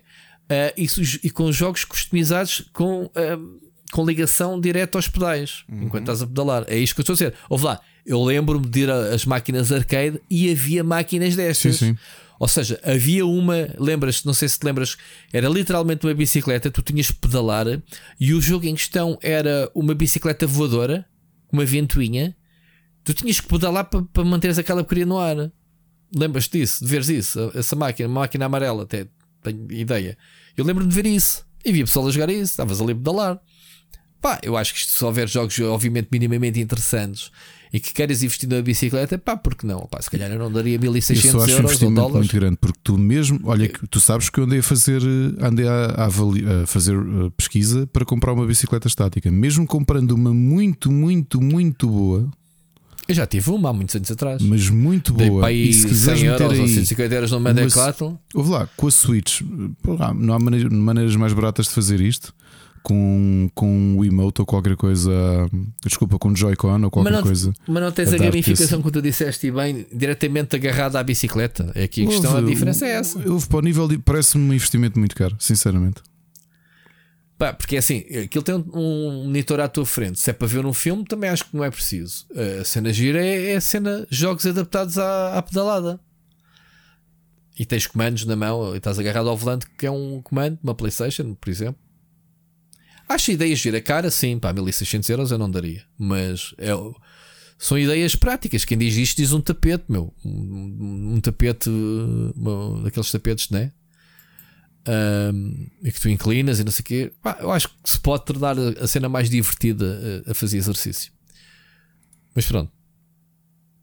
Ricardo, por fim, uh, uma nota para produtores. Estamos, estamos sempre a falar. A França que tem vindo a ajudar uh, os estúdios, né? a tal taxa de, não, de alívio. Eu, né? Sim, o que eles têm um, tax, um tax break, ou seja, têm isenção fiscal uh, para, um, em alguns dos, dos impostos.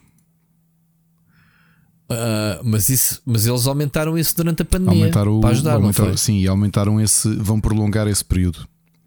Pronto, a notícia é essa, vão prolongar até 2028, portanto é bué, mais de 6 anos, mais 4 anos. É, é 28, são 6 anos. Isso é inteligente da França, se tu perceberes que o se tu olhares para o mercado de trabalho como está, em que está a tornar-se tudo cada vez mais global, em que de repente tens empresas a deslocarem-se para sítios mais baratos uh, porque a base de trabalho está em qualquer sítio do mundo, a França só está a ser inteligente, está a garantir que as empresas vão continuar está a fazer a, a mesma coisa que o Canadá. De se deslocalizarem, está... por exemplo, para Portugal ou outros sítios mais baratos. Certo. Está a aprender um bocadinho com Montreal, né? que, que tem Sim, muita, exato. Sim, só começou com os efeitos especiais e com o cinema e, que, e depois estenda-se para os videojogos, sim senhor. Não é nada. É, é muito bem visto da parte deles. Ok, este, eh, eu estou aqui a falar, não tem nada a ver com a pandemia. Isto foi algo que foi criado em 2008 exatamente para ajudar a indústria de videojogos. Sim, Portanto, sim. Eh, eu acho que os pronto, limites foram aumentados ajudou... durante a pandemia. Ah, pois, não é, não é uma regra para todos, mas com projetos identificados como uh, sendo novos IPs criados em França, sendo uh, pronto, projetos que se possa uh, dizer jogo é francês, não é? Pronto, não é, não é uma Amazon que de repente vai para a França eh, ter lá a fazer coisas, por exemplo. Portanto, há aqui uma série de critérios identificativos da França, não é? Portanto, daí o Estado apostar. Portanto, é como a Cariu, né? É o jogo estranho francês. Tu dizias que é um jogo estranho francês, não era? era estava muito conotado. Uh, eles disseram, dizem aqui na notícia que desde 2017 que os estúdios franceses já receberam num deste tipo de taxas 220 milhões de euros. Isto é muita massa, meu. Fogo. Uh, diz que em 2021 38 projetos tinham beneficiado deste fundo uh, que representava 43 milhões. Isto é uma pipa de massa, meu. Para, para olha, nós temos cá isto e não temos, né? não há nada, não há nada deste género em Portugal sequer, não é? Estamos a falar do Ministério da, não, da não. Transição Digital. Portanto, já. Yeah. Portugal, ponham olhos nisto. Muito bem, Ricardo, poema. Temos esta semana? Não.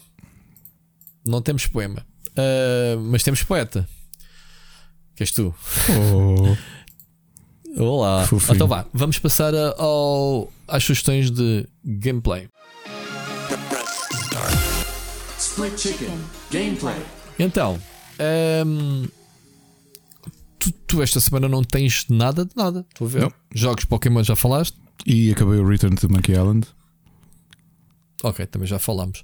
Muito bem, eu tenho uh, três sugestões. Como eu disse, semana passada tinha começado a jogar Bayonetta 3. Ainda não avancei muito, confesso. Estou uh, no terceiro capítulo. Pá, uh, já começo a perceber aquele choque inicial, aquele muito over the top, aquelas cenas todas muito amaradas. Já percebi o, que a direção deste baioneta é muito a puxar pelos mutantes. Aqui, mutantes, eu não sei, aquelas aberrações monstruosas que são projetadas. Uh, que podes desbloquear várias, já desbloqueei três ou quatro, três pelo menos. Caranguejo gigante, uma, uma senhora gigante. Uh, literalmente andas a pisar uh, pessoal com os tacos. Uh, epá, mas é, é um jogo muito na linha dos anteriores ok? Uh, ainda tenho uma opinião, pá, como eu disse, vou no terceiro, terceiro capítulo. Uh, já ouvi pessoas até no Lisboa Games Week dizer pá, que o anterior estava mais bonito. Este aqui parece muito mais confuso, muito, muito a puxar a consola. Percebes? Pensas que já. Achei que já precisava ali de uma Switch Pro ou uma coisa assim. Ricardo, percebes? Uh, é a sensação que eu fico também. De resto, pá, é um jogo divertidíssimo. Acho que a personagem é, é aquilo que o Oscar falou na semana passada: uma personagem sensual sem ser. sem ser. Uh, chip, sem ser eh, banal. Ela é muito sensual, muito gira um, e, muito estilo. É, é, o Dante feminino, sem dúvida. A escola é a mesma, lá está. Mas pronto, ainda para a semana terei mais, uma opinião mais fundamentada de Bayonetta 3. Uh, olha, experimentei Miles Morales PC. Ricardo, gravei hoje um vídeo e publiquei. Já, já experimentaste no PC o jogo? Já, sim, senhor. Porque, olha, uh, foi também uma coisa que fiz, porque acho que chegou-nos no. Eu nem vi os embargos, podemos estar a falar disso.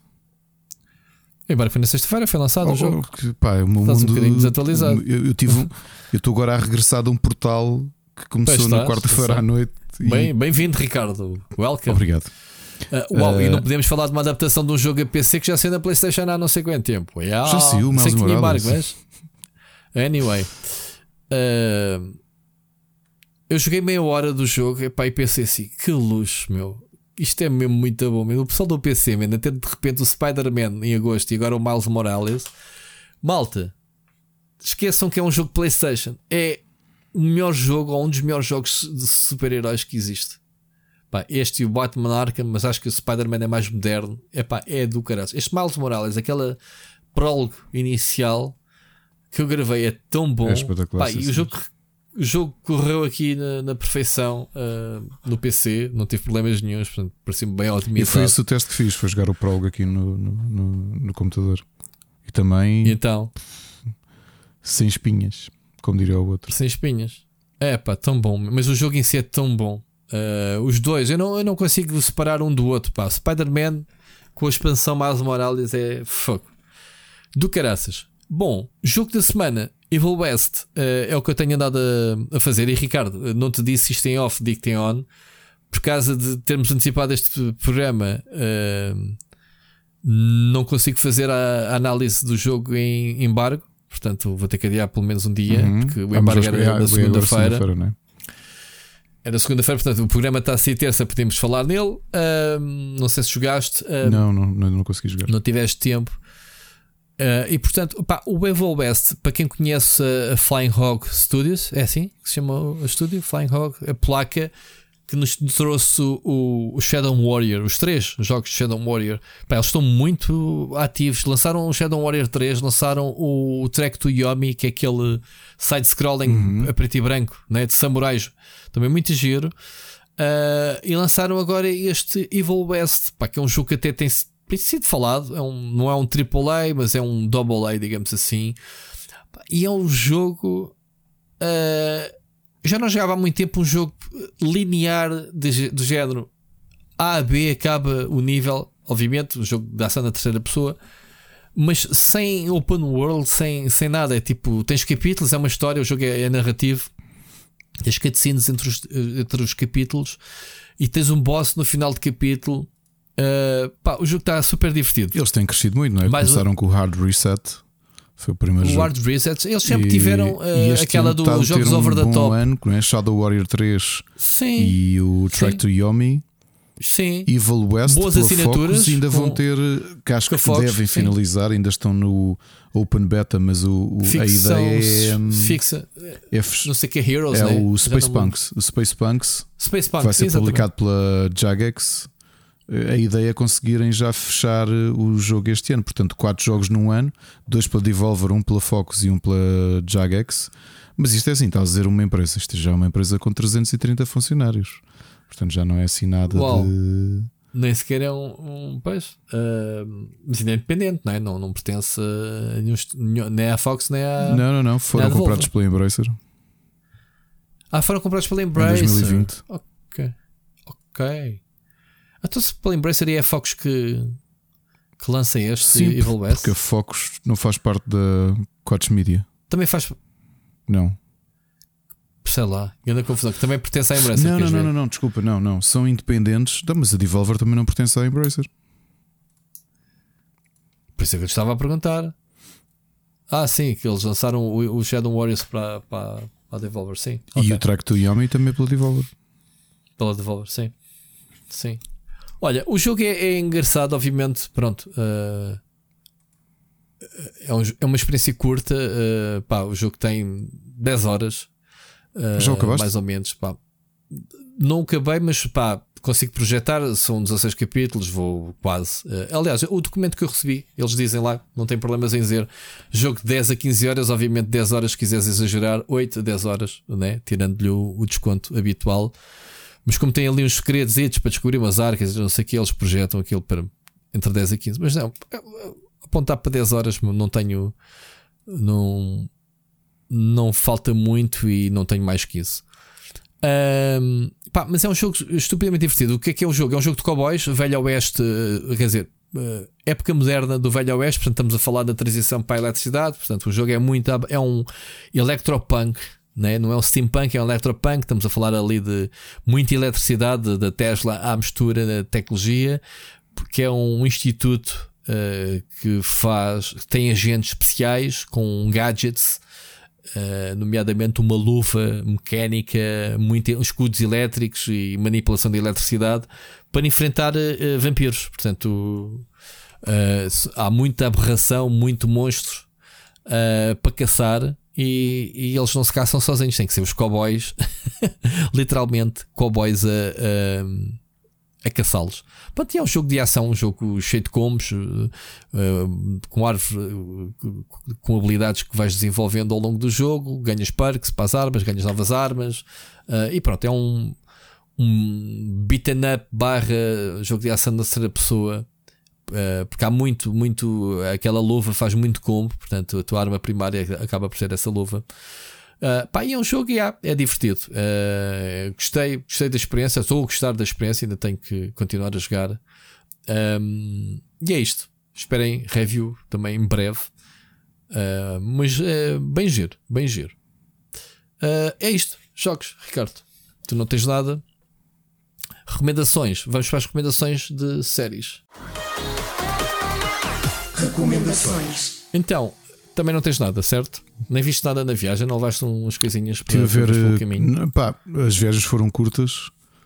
As de Sim, avião, um... uh, só consegui. Terminei o coupling na, na viagem de ontem de Bilbao, que era um bocadinho mais longa.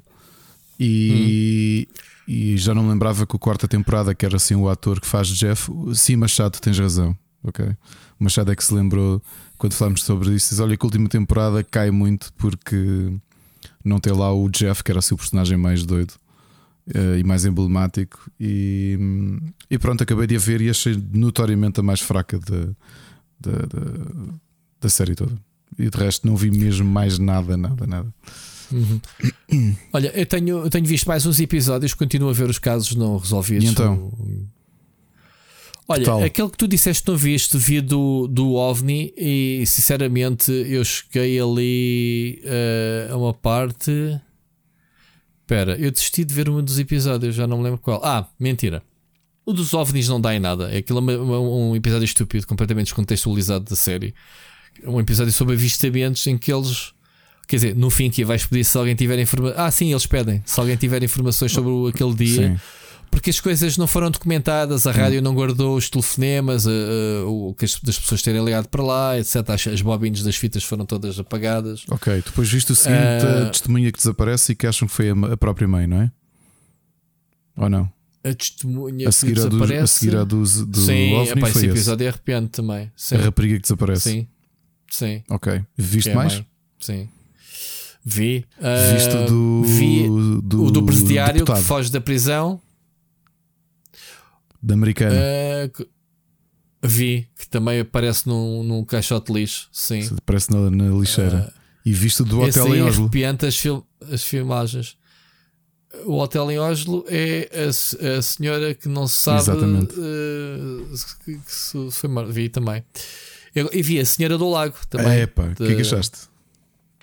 Uh, pá, são casos que tocam sempre. Uhum. Uh, Esses é três da segunda temporada foi, foi O do, o do tipo do governo americano, ainda por cima, muito conhecido. Uh, Sim, completamente conhecido. Quer dizer, uh, as, filmagens, as filmagens são muito estranhas. Que Aqueles três dias muitas... logo que são muito estranhas. Parece que Sim, ele está alucinado. E as teorias. Pois, o que é que aconteceu ao homem? Da pasta, perdeu o telemóvel. E os sapatos? E sapatos. A do, yeah, a do yeah. hotel. E, não a, a pergunta spoiler, que eu faço é como é que um homem tão importante, Ricardo? Dessa do deputado, como é, uh, só me fez confusão. Como é que um homem tão importante como ele anda sozinho? Sim. Estava sozinho, uh, uh, percebes? Faz as cenas sozinho.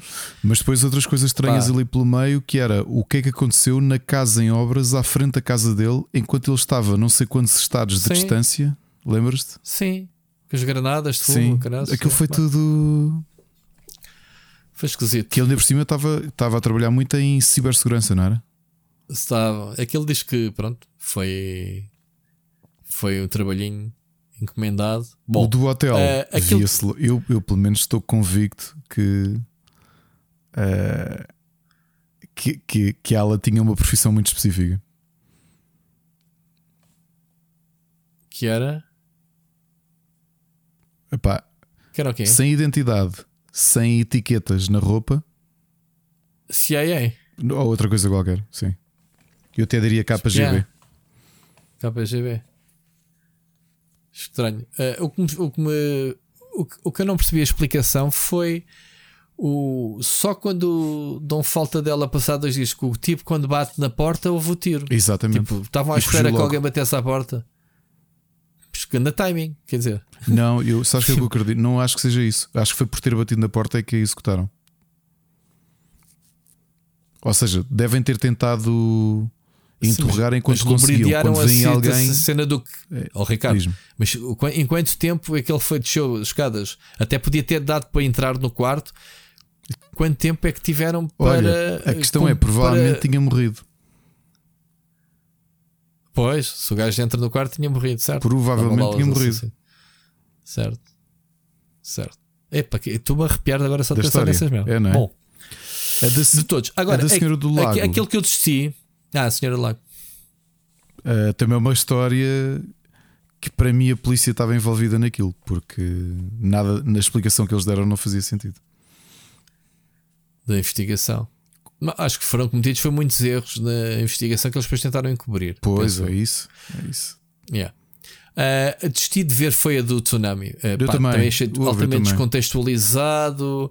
Uh, ainda comecei a ver, cheguei a meio epá, e aquilo não, não, não fazia sentido nenhum e, e acabei por. Uh, Pronto, só para te avisar, pensei. não vi o outro que era sobre crianças desaparecidas, essa eu não vi.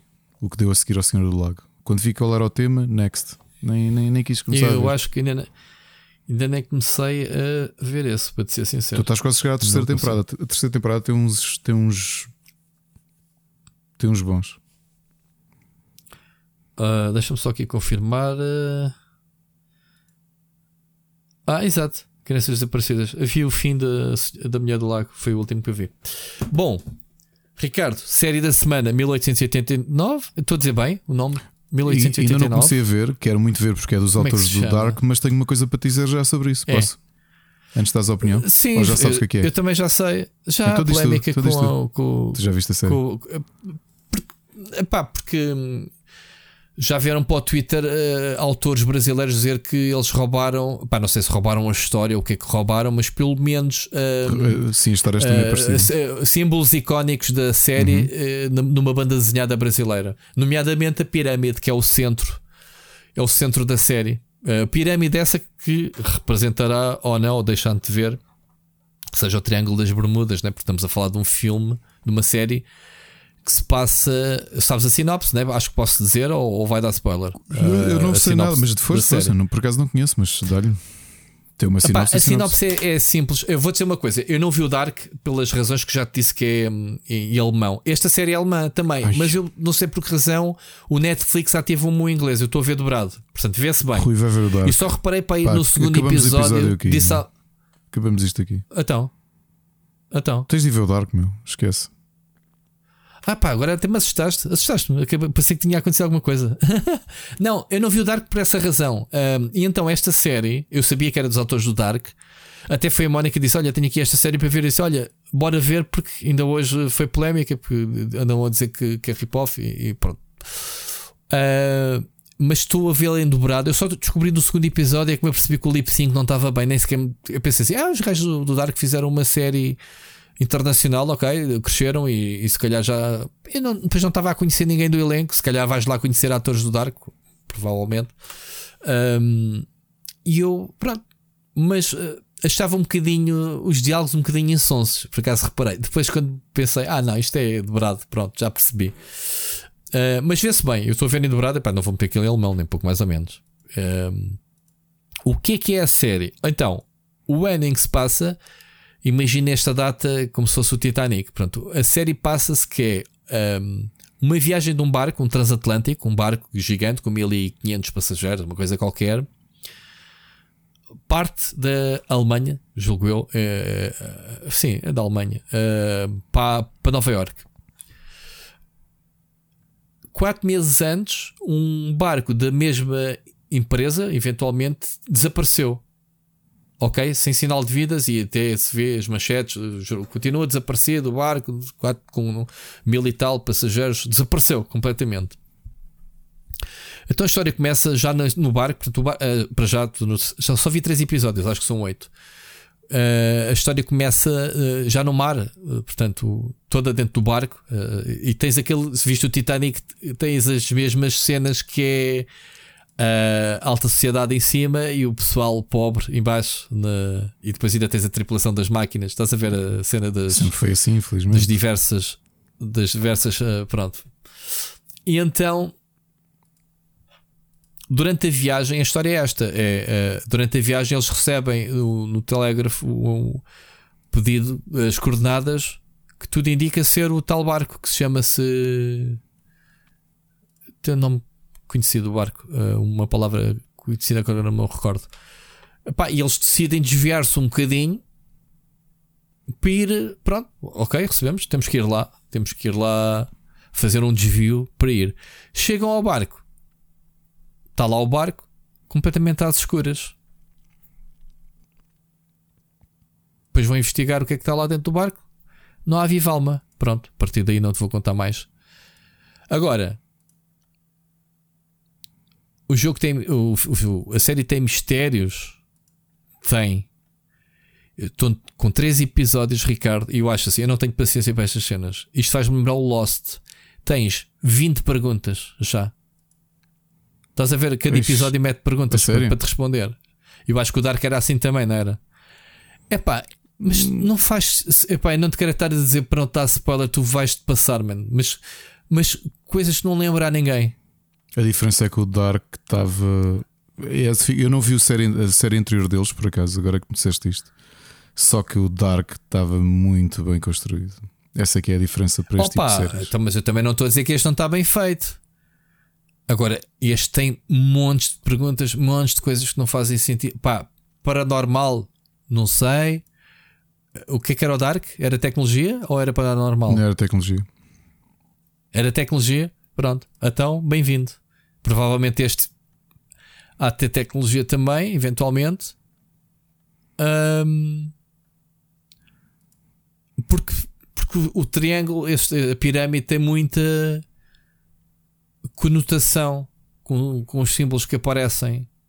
Percebes? Pá, eu não vou, eu não vou dizer mais porque vou cair no spoiler e é muito difícil falar esta coisa sem, sem o Dark é a mesma coisa. Sim, não, não são séries é, fáceis é? de explicares a série é muito what the fuck. Muito, muito, muito tipo, man, caraças. Uh, mas depois em off posso dizer mais um ou outro uhum. se, tu, se, tu, quiseres para tu perceberes tipo o pó que vais uh, sem te dar a mas aqui não, porque senão o pessoal assusta-se, como sempre. Mas malta, estou a gostar muito. E digo uma coisa: quando tu me disseste que hoje íamos gravar, eu já pensei, ah, Ia, não vou ver o meu... íamos fazer uma, íamos fazer uma. Acho que hoje íamos ver tudo. Acho que íamos fazer. A gente começou à tarde, à meio da tarde, a ver. Fomos fazer castanhas e já estávamos ali deliciados os três. Tipo, Epa, os, comprei os três. castanhas tão mais no outro dia. Fiquei um bocado desiludido. Uh, foi, eu, as comprei hoje, foram boas. Tenho Jurupiga para Enfim, ver agora, bom, já que falas nisso. Vejam, vejam então, Ricardo, vai ver, tenta ver. Para a semana a gente uhum. fala, uh, pá, mas se calhar não vai ser uma série fácil de falarmos, porque vamos falar de teorias. Não sei como é que a série vai acabar. Agora, eu não tenho a paciência para estar eh, até o último episódio, pelo menos da season, a acumular perguntas. Tipo, porquê? Então, meu, o que é que aconteceu? Então, coisa, porquê? Porquê isto? O que é que aconteceu? E depois tem altas cliffhangers. Não estás a ver o que eu me cocei. Acabei de ver o terceiro episódio, era 9 da noite, e disse à Mónica: Olha, Mónica, não, não vamos ver, vou, vou gravar o podcast, porque senão, mesmo que a gente comece às 10, já sei que a gente sai de porque fiquei com um cliffhanger que me cocei. Ah, sabes aqueles cliffhangers que a Mónica nem topou e tive que rebobinar? Se olha que aconteceu ali uma cena, ela não aconteceu nada, aconteceu. Tive que rebobinar para ela ver e ela, ah, pois foi. Estás a ver dessas, dessas uhum. cenas? Tipo, cliffhangers de puff. Bom, vejam, malta. Já sei que o pessoal vai mandar mensagens para a semana a xingar-me, que eu se calhar disse mais que o que devia. Acho não, que sei, não eu pelo tu. menos não vi, eu não vi a série ainda e pareceu Deu para aguçar a curiosidade, pelo menos. Deu. É. Mas pronto, imagina o Titanic. Atenção, uma coisa. Uh, a Mónica passou os episódios todos a dizer: Ai, vai sair dali um bicho, vai sair dali um bicho. Zero terror. Mas o Dark não tem terror. Não tem terror? Não, okay. Nada. Pronto. Muito okay. pelo contrário, é exatamente a cena do fogo. Pá, que é isto, meu? Isto está, está a acontecer o yeah. quê? Pois. Pois, este é muito obscuro, é muito sinistro, mas não. Não. Não tem. Aliás, os gajos avisam aqueles disclaimers ao uhum. início. Só metem nudity. Ou, não é nem nudity, é. Cenas de sexo, acho eu. Penso que é isso. Não é que, não é que tenha sexo, mas uh, explícito, tem nada, mas uh, é a única aviso, não tem cenas de terror, como eles às vezes metem, ou assim, chocantes. Bom, Ricardo, é isto. Basicamente as minhas recomendações. Uh, e por pouco não entrava o, o este. Eu estava a ver coisas no, no, que não ia ver nada de novo este fim de semana, que teve aqui muito ocupado. Estava a pensar ver isto e depois vi trabalhar no no Evil West, mas pronto, olha, uh, temos um episódio engravado, gostei muito. Ricardo, queres acrescentar mais alguma coisa daquilo que não viste? Não, agradecer só o apoio que nos continua a dar e espero que tenham gostado deste episódio. Estou um bocado cansado, não sei e, se notas isso. isso. Ia dizer, diz isso com mais emoção, estás muito cansadinha, já percebi. Estou mesmo porque hoje ainda consegui dormir umas 8 horas, mas. Uau, que luxo! É? Que luxo! Foi mesmo, foi mesmo. Uh, e mesmo assim yeah. já estava na agenda o aniversário, portanto não fui eu levá-lo, mas depois acabei por acordar cedo. Um, mas sabes como é que é, né? Também tiveste. A tua filha já foi pequena e uh, até uma certa yeah. idade tens mesmo de acordar. Um, mas estou um bocado cansado e pronto, e as minhas férias acabaram, porque eu tirei férias para ir a, para ir a Espanha. E amanhã de umas horas já estou levantado. Daqui a pouco, fogo, agora que que são quase duas às seis e qualquer coisa, estou-me a levantar para, para, para levar os meus à escola. Muito bem. Então, olha, Ricardo, um grande abraço. Só vimos um para a semana. Vimos para a semana.